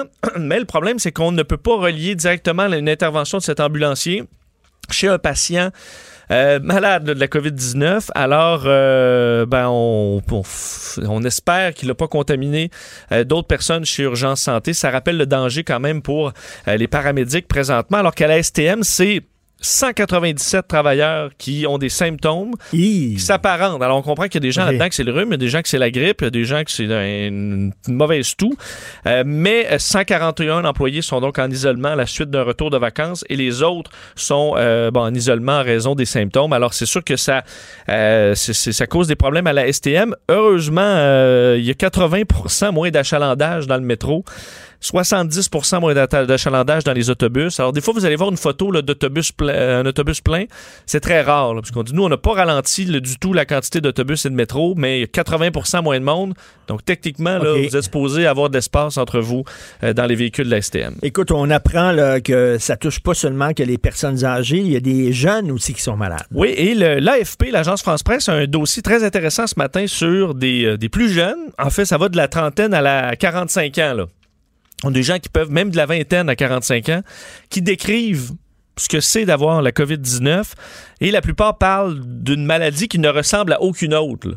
Et eux font pas du tout le lien avec la grippe, là, en expliquant, et c'est le cas entre autres de, Esther, une enseignante de 45 ans, ça commence par un mal de crâne, euh, température, s'en va chez le médecin, on soupçonne le coronavirus, mais on n'est pas sûr, elle dit c'est probablement juste une grippe, s'en va à la maison. Elle a dit les nuits s'enchaînent, là. se réveille trempé, ça tousse beaucoup, et ça s'aggrave six jours plus tard. Euh, elle a dit pas bien du tout. Oppression au niveau de la tête, de la cage thoracique. Respirer devient très compliqué. Et là, c'est là que ça devient. Dans tous les cas là, qu'on lit ce matin, c'est ça le problème. C'est qu'on se met à avoir de la difficulté à respirer, même chez plusieurs jeunes. Et là, c'est la panique. Parce que Ben tu oui. dis, OK, on peut te revirer de bord. Ah, t'es jeune, toi, tu mourras pas. Mais tu le sais pas, là. Toi, tu, tu- tu as de la difficulté à respirer. Et euh, certains disent, entre autres, Claire, 28 ans, là. 28 ans. Qui dit aujourd'hui, c'est le jour 12 de sa maladie. Elle dit qu'elle guérit à coup de 2% chaque jour. Donc, elle dit, je n'ai plus mal au poumon, mais des courbatures. Euh, c'est super long, ça part, ça revient, ça ressemble à rien. Il y a tout en même temps. C'est ce qu'on résume. Alors, c'est pas, c'est pas Jojo euh, pour euh, bien, même des jeunes, la COVID-19. Mais non, il y a- j'ai vu ça, quelqu'un de 30 ans qui l'a qui, qui l'a attrapé. Là. Absolument. Et c'est pour certains, même notre, un de nos paramédics là, qui, qui l'a eu dans les derniers jours disait euh, que c'était particulièrement intense comme virus. Le G20 qui organise un sommet virtuel d'urgence. Oui, parce que euh, on sait hier, euh, le- la- l'agence financière Moody's qui disait pour tous les pays du G20, c'est euh, c'est la récession, là, ça c'est clair. Et on fait une, euh, un sommet d'urgence virtuel, donc en vidéoconférence. Euh, évidemment, c'est on n'a plus bien, plus bien le choix. Ce qui est un peu étrange, Richard, c'est que on va retrouver Donald Trump, Vladimir Poutine, Justin Trudeau, mais l'événement, la vidéoconférence est présidée par le roi Salman d'Arabie Saoudite. Alors, hein, Oh. vraiment quelqu'un euh, quelqu'un qu'on aime de par le monde. Alors, euh, évidemment, qui est un peu en raison de la chute des marchés de l'énergie, en raison d'une guerre avec la, la Russie qui plombe l'Ouest canadien. Alors, on veut un, un plan du G20 pour se sortir du trou parce que pour l'instant, tout le monde agit un peu seul. Est-ce qu'on pourra retirer quelque chose de ça? Ben, on, va le, on va le suivre alors que le FMI, Fonds monétaire international et la Banque mondiale demandent aux pays du G20 de, suspendre le paiement des dettes des pays les plus pauvres. Alors, alors qu'on n'a plus d'argent, ben, il faut quand même s'occuper des pays les plus pauvres et ça en rajoute à la facture. Mais là, le G20 qui organise un sommet virtuel, ça veut dire que j'espère qu'ils vont tirer la Qu'ils vont de gamer un ça, peu, ou- vont... Non, non, mais... Non. mais les prochains sommets, j'espère que ça soit toujours virtuel. Ben là, ça prouve que ça peut, fon- que ça, peut- fonctionne. peut fonctionner, ils sont capables de le faire. Ben oui. là.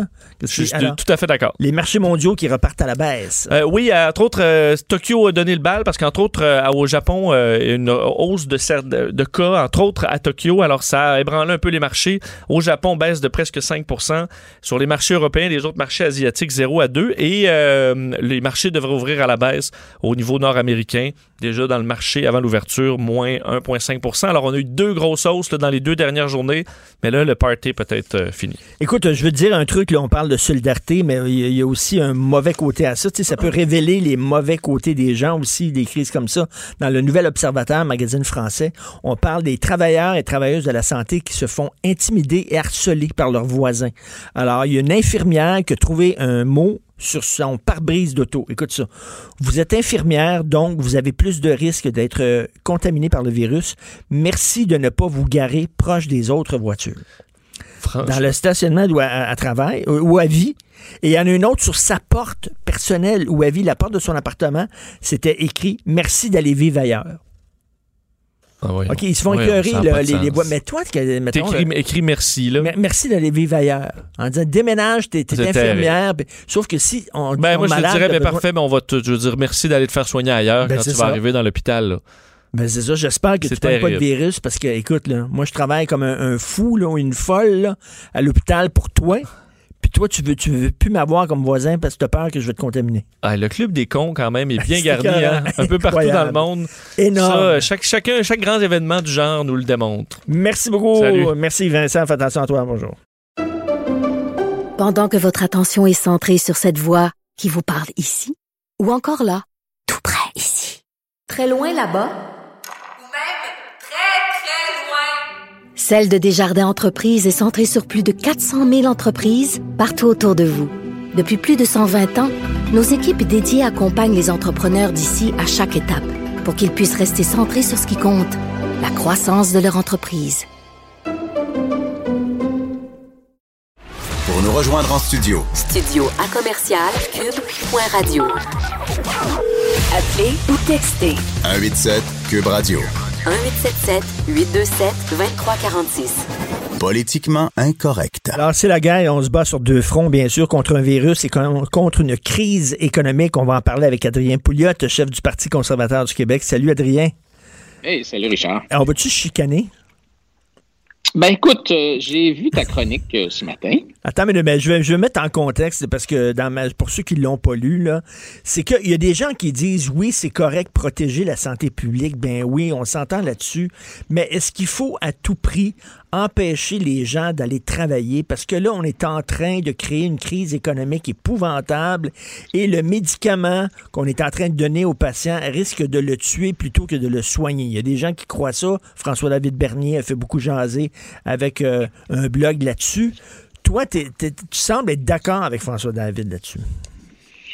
Ben écoute, euh, je pense que d'abord, il faut réaliser là, que on s'en va vers une crise économique majeure. Aujourd'hui, euh, les chiffres de chômage aux États-Unis vont être annoncés. On parle de, de- entre 1 et 5 millions de personnes qui sont tombées au chômage depuis une semaine ou deux aux États-Unis. Alors, tu sais, il y a un coût économique majeur à ça.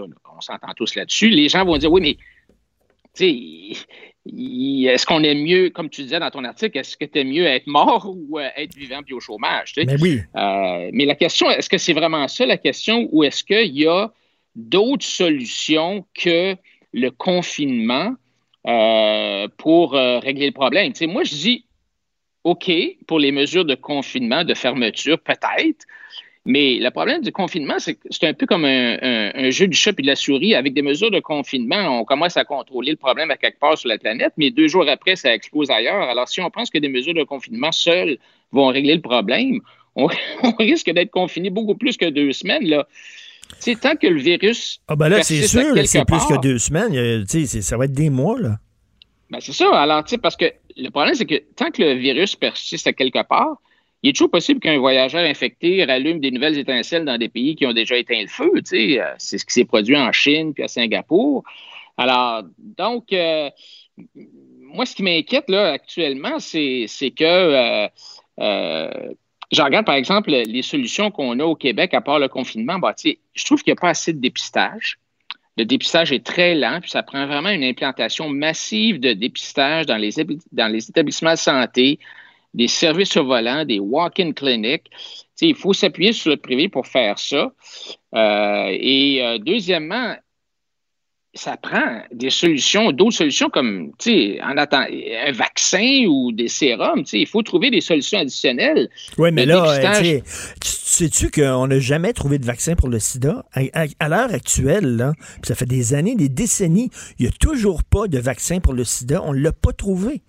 C'est ça, il y a des cocktails, il y a des cocktails C'est ça, mais, euh, mais qui, qui- guérir. qui- qui te permet de vivre un peu plus longtemps, plus longtemps, mais eh, peut-être qu'on ne trouvera pas le Christine vaccin, on ne sait pas. Ben c'est ça. Actuellement, là, euh, il y a, y a mais, mais il, faut, il faut permettre au privé de travailler fort pour voir s'il y a des solutions. Le dépistage, par exemple, on peut dépister non seulement ceux qui ont euh, le virus, mais on, peut aussi actuellement dépister ceux qui l'ont eu, le virus, qui ont développé des anticorps, mais qui n'ont pas eu de problème, qui n'ont pas eu de symptômes. Alors, par exemple, au Royaume-Uni, on estime que la moitié de la population a eu le virus sans symptômes. Alors, ces, tests séro- sérologiques-là, euh, une fois que la personne a eu le virus, puis qu'elle a développé ses anticorps, il y a des bonnes chances qu'elle ne puisse pas l'avoir une deuxième fois, disons à 99% parce que c'est un virus qui n'a pas de mutation. Alors donc, à ce moment-là, peut-être qu'on peut dire à ces gens-là, ben, OK, tu peux retourner travailler. Tu sais, alors, je dis, je dis pas qu'il ne faut pas qu'il y ait de confinement, que- mais je dis... Ben, tu tu sais, là, Trump, il dit, là, à, part qu'il faut euh, que les gens puissent retourner travailler, puis ils n'auront rien qu'à respecter les consignes de distanciation Ouais. sociale au travail. Écoute, je le crois pas que les travailleurs au bureau, à l'usine, dans leur entreprise, dans leur commerce, vont respecter ces consignes-là. Je veux dire, À un moment donné, oui, c'est épouvantable, la crise économique, mais est-ce qu'on a le choix? Ben, c'est ça que je dis. Ce que je dis, c'est que le, confinement, oui, mais il faut qu'il y ait d'autres choses parce que autrement, ça ne marchera pas. On ne peut pas rester confiné pendant trois ans. Là. Puis je pense que ce que Trump a dit, euh, c'était plutôt un souhait, une ambition qu'un ordre. Et ce qu'il a dit, c'est qu'en fin de compte, l'objectif, c'est d'alléger les directives puis d'ouvrir un peu la- l'économie dans, dans- dans de grandes sections du pays. Ben oui, mais là, là, dans ce temps mais là, si tu mets, tu mets des gens en danger. là. si les gens retournent au travail, je comprends qu'il y a une crise économique, mais selon moi, c'est plus important de protéger la santé publique que l'économie. L'éco- Un système économique à terre, ça se reconstruit, ça se rebâtit. Quelqu'un qui est mort, il est mort. Oui, mais regarde, là, j'ai entendu, par exemple, Jérôme Adams, qui est le, le- Surgeon General, c'est un peu l'équivalent du, du ministre de la Santé américain, en entrevue hier, puis il disait qu'évidemment, la, réouverture dont Trump pense, ça ne peut pas se faire partout à la même vitesse parce que le problème est différent un peu partout à travers le pays. Chaque endroit va avoir une courbe différente. La situation est différente à New York qu'à Boise, Idaho. Alors, l'objectif, ce qu'il disait, c'est que on va y aller graduellement. Il y, a de la, lumière au bout du tunnel, puis on va passer à travers. Puis, oui, il y a de l'espoir. J'écoutais le gouverneur démocrate de, New York euh, hier, euh, Cuomo, puis il disait qu'il se croisait les doigts parce que les taux d'hospitalisation sont en baisse là-bas. Euh, lundi, par exemple, les hospitalisations sont passées, ils doublaient à tous les deux jours à partir de dimanche. Là, ils doublent à tous les 3,4 jours à partir jours, de lundi. Là, ils sont rendus à 5 jours à compter de mardi. C'est encourageant. Mais par contre, tu regardes le cas de, de la Louisiane, euh, là, tu sais, c'est- la, c'est la, la catastrophe en Louisiane. Là. Ça, ça se protège plus rapide, ça se propage plus rapidement au cours des deux premières semaines de l'épidémie en, en Louisiane que dans d'autres États puis pays du monde. Alors, euh, tu sais, donc, donc, donc, moi, je pense que tu sais, il faut qu'on regarde où est-ce que ça s'en va. Il faut utiliser plus le secteur privé. Il faut mettre les entreprises privées dans l'effort de guerre. Il ne faut pas rejeter les idées qui viennent de l'extérieur du réseau de la santé. Euh, il faut développer au plus vite des thérapies puis être flexible dans les protocoles. Tu sais, il faut alléger la Mais- mais quand tu dis, quand tu dis là, bon, euh, impliquer le privé, je suis tout à fait d'accord. Euh, je reviens là au, plan de sauvetage de Justin Trudeau. J'entendais Yves Thomas Dorval de, du Conseil du patronat qui dit plutôt que plutôt que ce soit le gouvernement qui envoie le chèque directement aux chômeurs, c'est parce que ça va être énorme, là, tu sais, ça va être gros, ils pourront pas répondre. Il dit pourquoi il faut pas en faire? Tu, subventionnes les entreprises et les entreprises, par leur système de paix, vont envoyer l'argent à leurs employés qui sont en- en- momentanément en pause, tu comprends? Fait que tu, Ouais, tu- fait, utilises le euh, système privé pour acheminer l'argent aux chômeurs plutôt que le gouvernement qui va être déjà surloadé, là, surchargé. Exactement, c'est un peu ça qu'ils vont faire aux États-Unis. C'est de ça qu'ils parlent aux États-Unis. Mais le privé peut être aussi mis à contribution euh, pour, par exemple, euh, fabriquer des, euh, des, machines respiratoires, fabriquer des masques, fabriquer des, des, euh, des, euh, protecteurs faciaux. On regarde, par exemple, Ford, euh, la compagnie Ford qui a annoncé cette semaine qu'il se mettait avec euh, euh, GE, avec 3M pour faire des masques, pour faire des, des, des machines, venti- des, des, ventilateurs, des respirateurs. Alors, je pense que, et puis, alors donc, il faut vraiment mettre le privé. Tu sais, un des problèmes aux États-Unis, c'est que le Center for Disease Control, là, qui est le- un peu le, mi- la- la- la- le nœud de- de- de- du système de santé en termes de, euh, de pandémie comme ça, ils ont nationalisé les tests de dépistage. Ils ont dit, il n'y a rien que nous autres qui peut en faire, qu'il y a rien que nous autres qui peut les administrer. Alors, la bureaucratie euh, a nationalisé son pouvoir et là, ce qui est arrivé, c'est qu'ils ont foiré complètement. Le test qu'ils ont inventé était pas bon. Et euh, finalement, ils sont retournés vers le privé. Et puis, depuis que le privé est impliqué là-dedans, ça va beaucoup, beaucoup, beaucoup plus vite. Il y a aussi des possiblement des thérapies, des vaccins qui s'en viennent. Là. On regarde, par exemple, euh, l'hydroxychloroquine Oui. qui sert contre la malaria.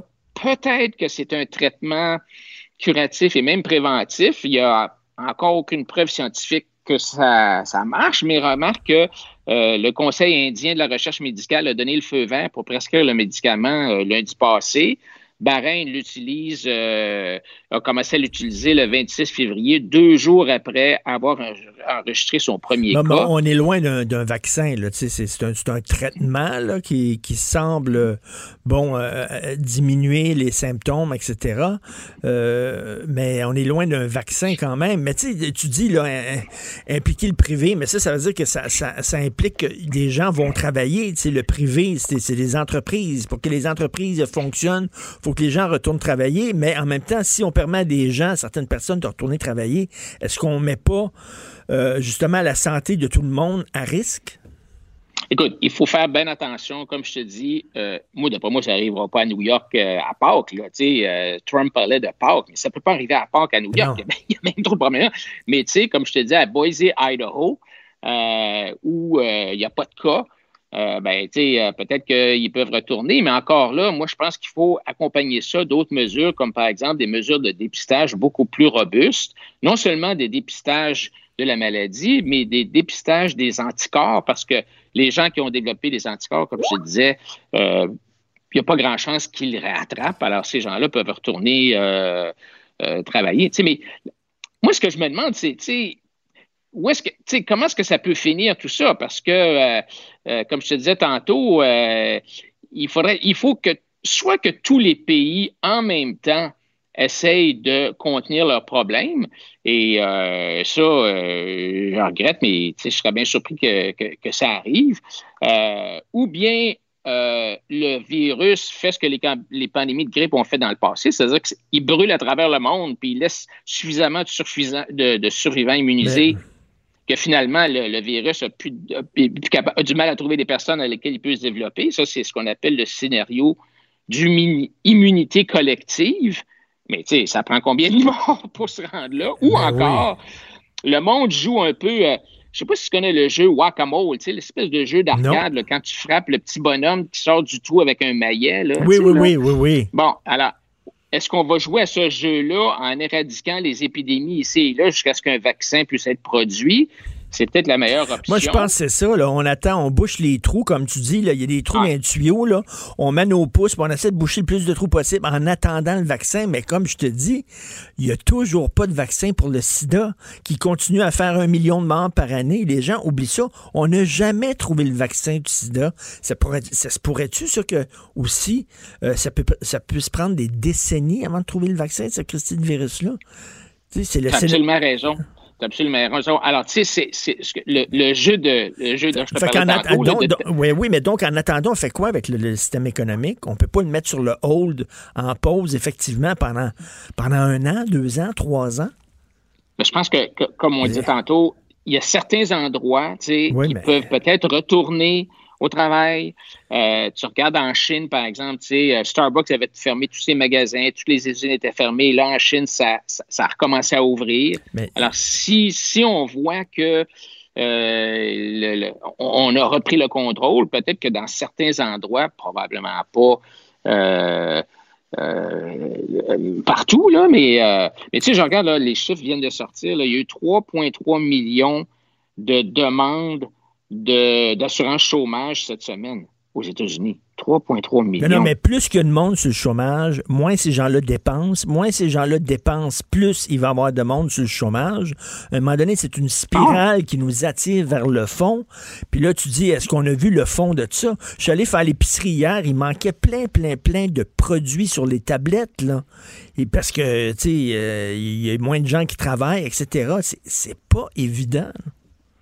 Non, et tu sais, je- pense qu'on se leurre en pensant que les gouvernements peuvent, euh, patcher ou régler le problème, là, euh, c'est impossible. Là, je veux dire, c'est, c'est, c'est bien trop gros. Là, euh, alors, sais, en euh, même temps, les, les fonds du gouvernement sont pas infinis. La caisse de chômage, la caisse d'assurance emploi, veut dire, à un moment donné, on, on va gratter le fond, là. C'est pas infini. L'argent pousse pas dans les arbres. Fait que. Non, ben, euh, remarque que, euh, remarque euh, aux États-Unis, la, la, la, la Federal Reserve, la banque centrale, euh, elle, elle, elle peut littéralement imprimer de l'argent, inventer de l'argent. Puis c'est ce qu'ils font actuellement. Là, euh, il y a toutes sortes de mécanismes qui font qu'ils ils, ils injectent dans l'économie des milliards et des minute, milliards là, de ça, ça me dollars. fait penser au pour- programme des créditistes. Le Réal Kawek Oui, oui, disait c'est ça. ça. là. Il dit on n'a rien qu'à ça. imprimer de l'argent. C'est ça qu'il dit. Mais en fait, en fait, c'est ce qu'ils font aux États-Unis actuellement. Là. Je veux dire, c'est pas, pas vraiment une imprimante ou une photocopieuse dans ce sous-sol, mais ils sont en train d'injecter des milliards et mi- et des milliards de dollars. Bon, ça va Et c'est vrai, c'est vrai qu'un gouvernement, que ce soit le gouvernement américain ou le gouvernement canadien, ben, il peut emprunter beaucoup plus que, Ouais. que monsieur et madame tout le monde. Un gouvernement peut emprunter énormément. Donc, Et ça, ça peut nous aider à passer à travers. là. Et, et c'est un peu le, le- ce qui est plate un peu euh, quand tu regardes le gouvernement fédéral, où on a eu des, des années de, de bonne économie. Ben, avec euh, Trudeau, tu sais, on est en déficit, déficit, déficit, et là, on a bien moins de marge de manœuvre qu'on aurait pu avoir si euh, on, a- on aurait fait comme les libéraux au Québec, qu'on avait dégagé des surplus en- en- en- au moment Ben, où l'économie va bien, tu sais. Écoute, là, tu, euh, Joseph Facal, aujourd'hui, dans le Journal de Montréal, il parle des différents budgets de, de, de, de- de Trudeau. Là. Il dit le premier budget, tu il dit euh, Attends une minute, lors du premier budget Morneau-Trudeau en mars 2016, le déficit annoncé était de 30 milliards de dollars. Puis là, on demandait à Ottawa, mais c'est pas c'est-tu pas imprudent faire ça? Non, il disait non, il faut stimuler l'économie. Oui, mais est-ce que vous avez un Mhm. plan de retour à l'équilibre budgétaire? Faites-en pas. Deuxième budget, il creuse encore le déficit. Troisième budget, il creuse encore le déficit. Tu sais, on a creusé le déficit à l'époque où ça allait bien. Puis maintenant qu'on a besoin d'argent, on est hyper endetté. Ça, c'était tellement euh, une mauvaise, des mauvaises décisions successives de Justin Trudeau. Ouais, puis Richard, tu sais, je veux dire, on le disait, là, tout le monde le disait, tout le monde disait à Trudeau, ben oui, mais là, tu sais, il y a toujours, tu sais, c'est un cycle économique, je veux dire, ça peut pas, l'économie peut pas être bonne euh, pendant 75 ans, là, tu sais, ça fait 10 ans, 12 ans que c'est bon, éventuellement, il y a, tu sais, il y a toujours un, un- un nid de poule, puis euh, l'économie euh, foire, on sait jamais trop comment, là, c'est le COVID-19, ça rappelle d'autres choses, et on disait à Trudeau, oui, mais Là, là, si jamais ça va mal, là, on va faire quoi? Alors, on est pris dans cette situation-là. Mais moi, moi, je suis un gars optimiste, puis je regarde, je regarde, Richard, le positif qui peut ressortir de tout ça. Puis il y a du positif. Il va y avoir euh, une façon différente, par exemple, de travailler. Là, le travail à domicile, on, on est en train de réaliser que, ouais, ça, ça marche, là, pas, pas partout, pas tout le temps, mais en tout cas, ça, c'est bon. On va aussi avoir une nouvelle vision de ceux qui ont des maladies infectieuses. Si on va regarder différemment les gens, tu parlais tantôt du sida, les gens qui ont le sida aujourd'hui euh, ou le VIH, on va peut-être les regarder de façon différente dans un an puis dire ouais c'est vrai finalement euh, euh, moi aussi j'ai eu un virus Mm. puis euh, tu sais je suis pas une je suis pas un galeux un sale un, un écœurant il va aussi avoir des nouvelles façons de travailler euh, des nouvelles façons de se réunir euh, et euh, je pense que aussi après le COVID-19 l'attention va peut-être se tourner vers la santé publique. tu sais. On peut s'attendre à avoir une augmentation du financement de la virologie puis de la Ben oui. vaccinologie. Non, non, mais ça, il faut, là, parce que, il, va- euh, il va en avoir un autre virus, là, dans 5 ans, dans 6 ans, dans 2 ans, c'est sûr. Et, selon toi, là, toi là, qui défends l'entreprise privée, puis que est-ce que les banques devraient mettre l'épaule à la roue? Est-ce que les banques devraient donner un break aux gens en abaissant le taux d'intérêt, ces cartes de crédit, par exemple, euh, en, en- en acceptant des retards, ces paiements d'hypothèque, ou alors c'est pas leur job de faire ça? Non, moi, je pense qu'ils devraient euh, tu sais, accepter euh, des retards de paiement du capital. Euh, les, les taux d'intérêt sont relativement bas. Alors, euh, donc, je suis pas certain que baisser les taux d'intérêt beaucoup, ça aiderait. Là, mais tu sais, d'arrêter de payer le capital pendant trois mois. Si on d'ailleurs, il y en a qui, qui vont le faire. Oui, tout le monde doit donner l'épaule à la roue, mais à un certain point, sais, je veux dire, ces banques-là, ils ont besoin de profit aussi pour marcher. Ils ont besoin de revenus. Là. Tu sais, tu peux pas. Quand tu n'as plus de revenus, là, Qu'est-ce que tu fais? je sais bien, je sais alors, bien que c'est euh, pas des organismes de charité, on s'entend là-dessus, là. Mais à un moment donné, s'ils sont trop greedy, s'ils sont trop gourmands, tu sais, euh, ce serait pas bon pour leur image aussi. Puis tu sais, quand tu as une entreprise, puis tu vas attirer de la clientèle, ben tu essaies de, te donner une image justement de bon citoyen. Et euh, moi, si je vois qu'il y a une banque là qui fait justement cet effort-là, ben sais-tu quoi, je, vais aller à cette banque-là. Puis ça va être bon finalement au point de vue. Ça va être une bonne décision d'affaires pour cette banque-là parce qu'il y a des clients qui vont dire, ben tiens, moi, je, vais retirer mon compte de telle banque, puis je vais aller à cette banque-là. Ouais, ou tu sais, moi, je pense que le meilleur exemple, l'exemple le, le- plus frappant que j'ai vu, c'est quand Vidéotron a annoncé qu'il y allait, il y allait, euh, LCN, par exemple, serait gratuit ou que, euh, il y aurait euh, l'Internet illimité ou des choses de même. Ça leur coûte pas énormément cher de rendre l'Internet illimité à tout le monde parce que le réseau est déjà là. Et euh, tu, tu gagnes beaucoup de... de de, De en sympathie. du, du goodwill, de la Ben sympathie, et les gens vont, je pense que les gens vont s'en rappeler, où ça va, ça va probablement faire progresser l'image de marque de ces Mm-hmm. entreprises-là. Euh, tu sais, puis c'est, la même affaire pour Ford tantôt quand je te disais qu'ils vont aider à, faire des respirateurs. Il y, a, il y a un paquet de compagnies qui, euh, qui le font. Puis, tu sais, Ford, là, j'entendais le chairman, il fait pas ça pour faire de l'argent, là, parce qu'on lui a demandé, OK, mais tu vas les vendre à qui, puis tu vas les vendre Mm-hmm. combien, puis euh, le chairman Ford a dit, écoute, je sais même pas. Je sais même Ah pas oui, combien ah je vais les vendre. Je, suis pas rendu là, là. Tout ce que je veux faire, c'est les sortir, les fichues machines, puis après ça, Ben, on ça, tu vois, ça, c'est le capitalisme à visage humain. Ça, Oui, c'est ça. C'est ça. Et tu sais, Ford est une entreprise. Moi, je suis allé à Détroit il y a, il y a quelques mois visiter l'entreprise. et tu sais, c'est une entreprise qui est très, très impliquée dans son milieu. euh, dans Détroit, qui, Détroit a été dévasté par Ben euh, la crise de 2008 et, et Ford a été très, très impliqué. euh, ils, sont, euh, ils aident au niveau communautaire, ils aident au niveau des arts. Ben, tu disais, qu'est-ce qui va changer après? Qu'est-ce qui va changer de l'épi- l'épidémie? Justement, peut-être que des entreprises vont dire, ben écoute, on a un rôle de, de citoyen aussi à, à jouer. Oui, et, et tu entends des leaders euh, aux États-Unis partout euh, parler de ça, de, de, de, de- qui font des dons, euh, qui, qui, qui aident de toutes sortes de façons.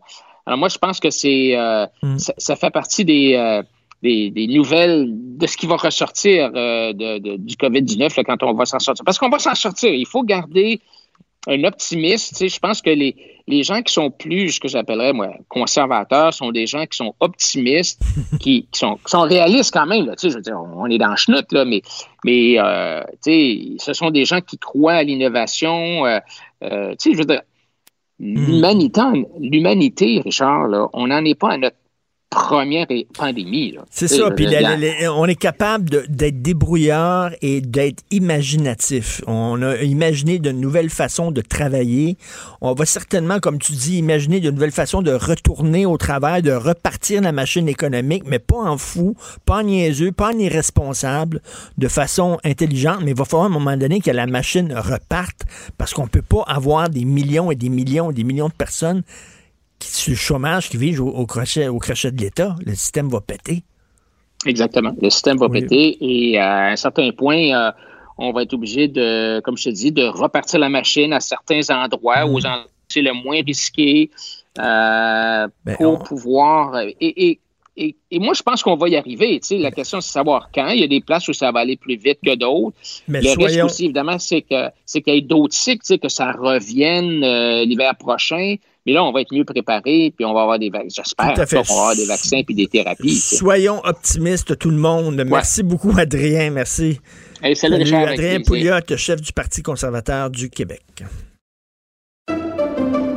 Pendant que votre attention est centrée sur cette voix qui vous parle ici, ou encore là, tout près ici, très loin là-bas, Ou même très, très loin. Celle de Desjardins Entreprises est centrée sur plus de 400 000 entreprises partout autour de vous. Depuis plus de 120 ans, nos équipes dédiées accompagnent les entrepreneurs d'ici à chaque étape pour qu'ils puissent rester centrés sur ce qui compte, la croissance de leur entreprise. Politiquement incorrect. Joignez-vous à la discussion. Appelez ou textez 187 Cube Radio. 1877 827 2346.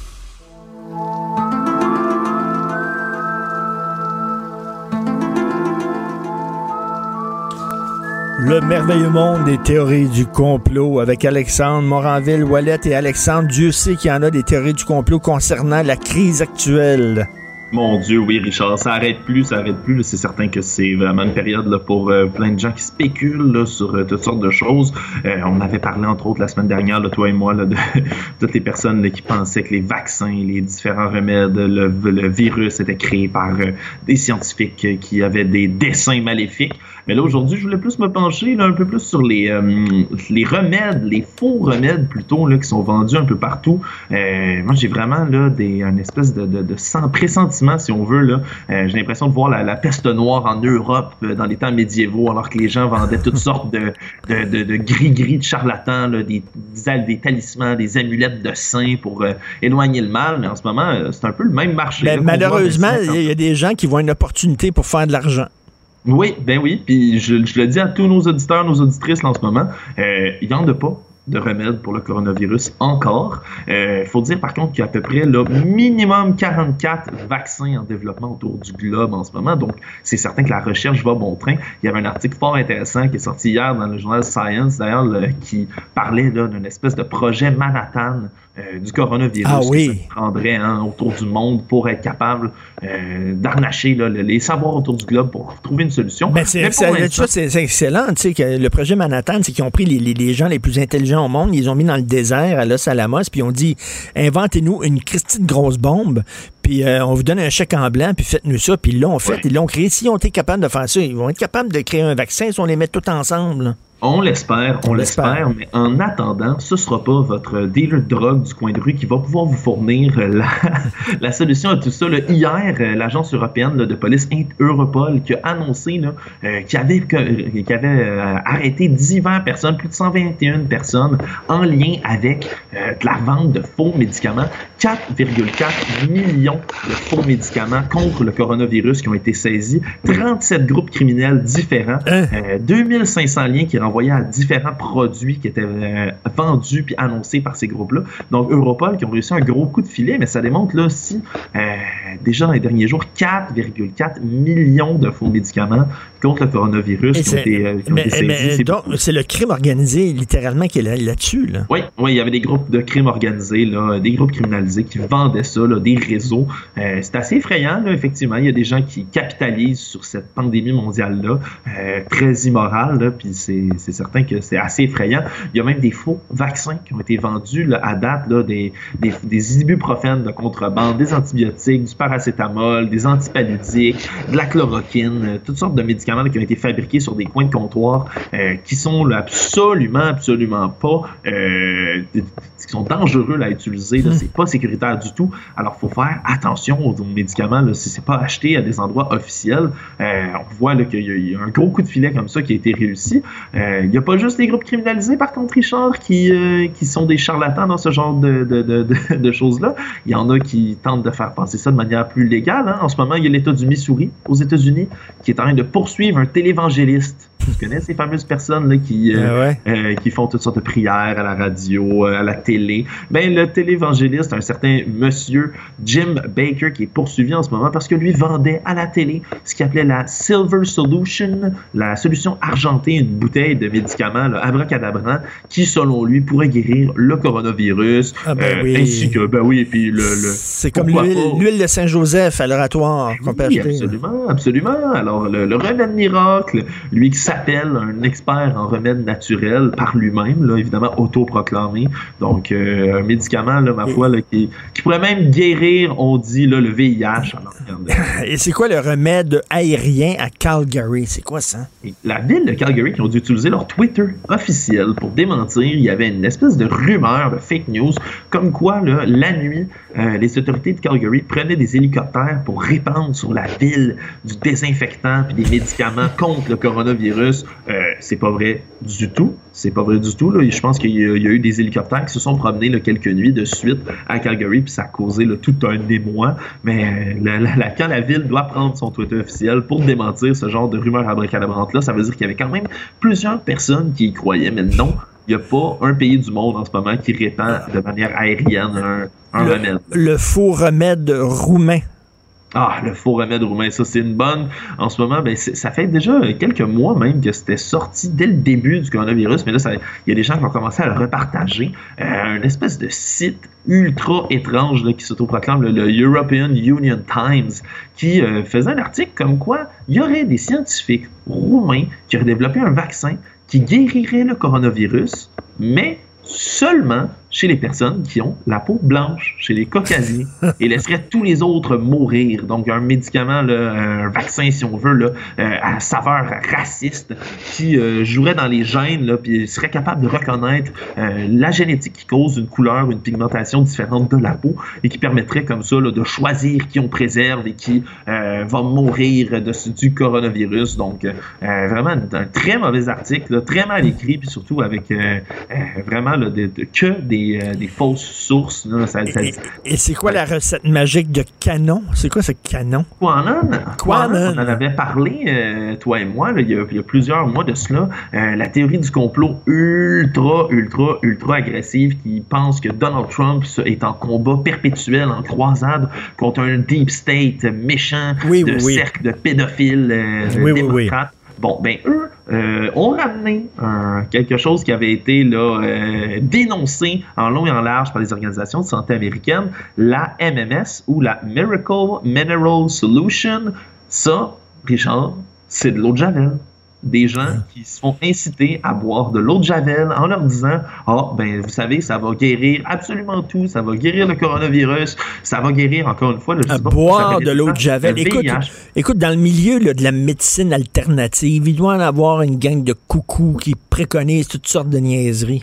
Ben là, on parle évidemment de bain d'eau salée, Richard, qui pourrait t'a- t'aider, euh, de sniffer de l'eau salée. Si on l'avait vu là, au début en Chine, ça avait été très populaire. Et non, je, on va, on va- je le rappelle et je le redis parce que je l'ai revu sortir. Puis tantôt, je pense au Ghana euh, que ça fait là, euh, ça fait un tabac cette fausse nouvelle-là. Comme quoi, ben l'ail bouilli pourrait aider contre le coronavirus. Pas du tout, c'est faux. Non seulement ça, ça guérit pas, mais ça aide pas non plus. Euh, Il y aura absolument rien qui prouve tout ça. Donc c'est le, le là, c'est pour les vampires. Regardez ça pour les vampires. N'essayez pas de guérir ou d'éloigner le coronavirus avec tout ça. Ça ne fonctionnera pas. Euh, c'est certain là. Puis là, tous les remèdes là, possibles et impossibles qu'on peut voir sur les sites euh, qui s'accumulent là. euh, Non, il, il faut se fier euh, aux, euh, aux spécialistes. That's it, that's all. Euh, eh, écoute, Et le- Ouais, je, là, je te relance, là, Richard. Tu as vu aussi qu'il y, y a quelques semaines de ça, euh, le pape a, mis, euh, a lancé une prière pour. Il a demandé à Dieu de guérir le coronavirus aussi. Je sais pas si tu, je sais pas si ça c'est plus. euh, Est-ce que ça fonctionne, ça? C'est une autre affaire, ça. Ça, ça, j'ai pas pu le prouver encore que ça fonctionne ou que ça fonctionne pas, mais dès que je réussis, hein, je, je te reviens rapidement, Richard. Et aussi le frère de Tariq Ramadan, aussi, là, qui est un, un musulman convaincu, qui dit que c'est une punition divine. Évidemment, tu sais, le vieux discours qu'on avait aussi à l'époque du sida, comme quoi c'est euh, Dieu qui punit euh, l'homme qui a erré et trop forniqué. Merci beaucoup, Alexandre. Euh, merci fais attention à toi, sois prudent. Moi aussi.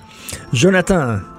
Hey, salut, j'ai essayé de t'appeler en FaceTime. Oui, hein, pourquoi? qu'on qu'on- jase. Ben, je sais pas, on n'arrête pas de dire qu'il faut se voir, faut se parler. Puis j'avais envie de m'obstiner avec toi, fait que je me suis dit, je vais le faire en FaceTime. Qu'est-ce que j'ai fait encore, là, que Ben, là, pas c'est- d'accord? Ben non, non, mais t'as as fait un post Facebook sur l'histoire des employés de la fonction publique, là, puis c'est là-dessus que j'avais écrit ma chronique justement euh, le matin. Là, Tu cette euh, suggestion-là qui circule à l'effet qu'on devrait couper les salaires des employés de la fonction publique, Oui, oui, là par souci d'équité pour les employés dans, dans le privé.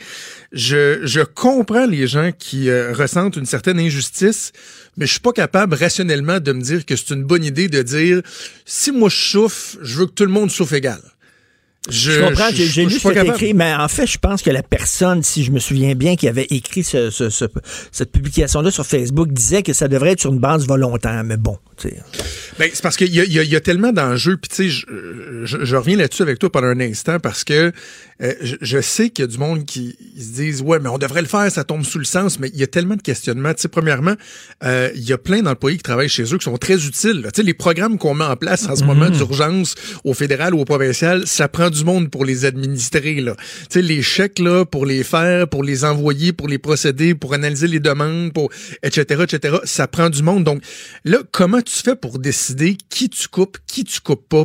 Est-ce que je veux, moi, qu'il y ait des dizaines, voire des centaines de fonctionnaires au fédéral, au provincial, qui, dans les prochains jours, prochaines semaines, passent leur temps à dire, Hum, lui, on le coupe-tu, lui, on le coupe-tu pas, lui.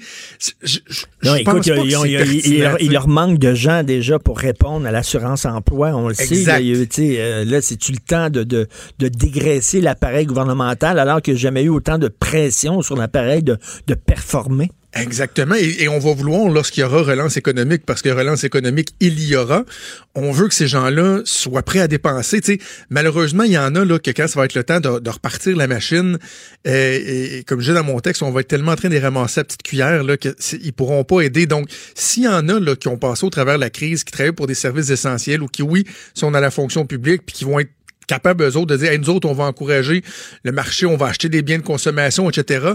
Tant mieux, on va en avoir de besoin. Mais regarde, je dirais ceci, par exemple. Je, je, je serais bien à l'aise à ce que après la crise, éventuellement, quand on va regarder combien tout ça a coûté à l'État, et comment on va rembourser tout ça, là, les milliards, les dizaines de milliards, centaines de milliards? Si à un moment donné, on a un chef d'État qui dit, ben, va falloir que tout le monde fasse un effort, et on va peut-être, je sais pas, réduire les salaires euh, de l'État ou réduire les augmentations, ça, je dirais oui, savez-vous quoi? Tout le monde a fait un effort, les gens sont, sont serrés la ceinture. Regardons co- comment on peut euh, s'assurer que tout le monde minute, participe. jamais, ben, jamais les syndicats, mais- mais- jamais les non, syndicats vont accepter. Là. Ben, hum, les syndicats sont pas en position de force en ce moment, Richard. Tu sais, Je te dis juste que, à la limite, je trouverais cette, euh, ce- euh, cette logique-là plus applicable que juste de dire, bon, on va couper des postes en ce moment puis couper des salaires parce que dans le privé aussi, le monde souffre. Tu le sais, c'est pas comme si je tripais sa grosseur de l'État, là. Vraiment pas, là. Mais je vois pas à quoi ça servirait à part de faire du bien à quelques personnes qui trouvent ça injuste. Et moi, j'ai ben, bien peur. Là. Je suis peut-être euh, pessimiste, mais tu sais, quand on regarde les ratés avec le système Phoenix, là, tu te dis, ça va-tu vraiment aller si bien que ça avec le- le- la nouvelle aide de Justin Trudeau? Là? Ça risque de. Il Ben, risque d'avoir des ratés. Ils ont essayé de simplifier ça le, le- plus possible, mais euh, tu sais, moi, je m'étais entretenu avec le président directeur général de la Fédération des chambres de commerce, euh, Charles Puis lui, disait, ce qu'on veut, c'est des subventions salariales. Donc, donner l'argent aux entreprises, déjà, ça fait moins de gens à qui tu vas donner l'argent plutôt que de donner à chacun des travailleurs. Et les entreprises vont pouvoir continuer à payer leurs employés et en même temps, ben, ils vont rester à l'emploi, puis ils vont être prêts à revenir à l'emploi. Tu sais, Ils vont, être- il va y avoir encore un lien avec l'employeur lorsque viendra le temps de la relance. Moi, moi j'aimais bien cette avenue-là. C'est pas celle que semble privilégier le gouvernement fédéral. J'ai hâte de voir ce que ça va donner, mais en même temps, tu sais, c'est pas le temps d'être trop cynique. Là. Tu sais, évidemment, on pense tout à Phoenix, on pense tout au fait qu'on est pas capable de créer des, des problèmes informatiques, mais des fois, c'est dans les circonstances les plus improbables que ou les plus difficiles qu'on va être capable justement de faire des choses C'est exceptionnelles. bien, mais des fois, tu te dis, si le, J'espère. si le passé est garant de l'avenir, en tout cas, on Sauf verra. que dans le passé, il n'y a rien eu Comme et- ça. qui est l'équivalent de ce qu'on vit aujourd'hui. En tout cas, il faut le dire, là, parce que Dieu sait qu'on a critiqué Justin Trudeau. Ce plan-là, c'est un plan d'envergure, c'est un plan avec Oui. énormément d'ampleur, euh, ambitieux. euh, faut quand même, euh, faut quand même le reconnaître. là. Absolument. Oui, et puis hier, je le dis, je pense que c'était la meilleure journée que Justin Trudeau a eue euh, à date. Puis tu sais, il a bien répondu à ce que l'OMS disait, en ce sens que il faut pas avoir peur de prendre des décisions, quitte à réajuster le tir, ajuster le tir par la suite. C'est ce qu'il a fait. La semaine passée, il avait annoncé un plan, il y avait deux programmes, c'était un peu nébuleux. Il a dit, regarde, Carl Braus, on efface tout ça, on recommence, voici un nouveau programme qui va être plus simple. Puis, tu sais, j'entends des gens dire, ah ouais, il y en a qui vont abuser, mais tu sais, ça, ça fait longtemps qu'on on l'a accepté, là, ça. Ben oui. Dans, Non, la- ben dans oui. les circonstances actuelles, des boucons, ils vont en avoir, faut faire avec, en espérant qu'il y en ait le moins possible, mais on peut pas tout, euh, on peut pas tout, tout padder. là, ça où il y a de l'homme, il y a de l'hommerie. On va t'écouter, bien sûr, euh, avec euh, Maude Boutet. Euh, merci qui nous a donné un coup, de, un coup de main. Merci Maude. Merci à Hugo Veilleux à la recherche. Merci à Fred de Rio à la console. On se reparle demain, 8 heures. Passez une super belle journée en famille avec vos proches. Bye.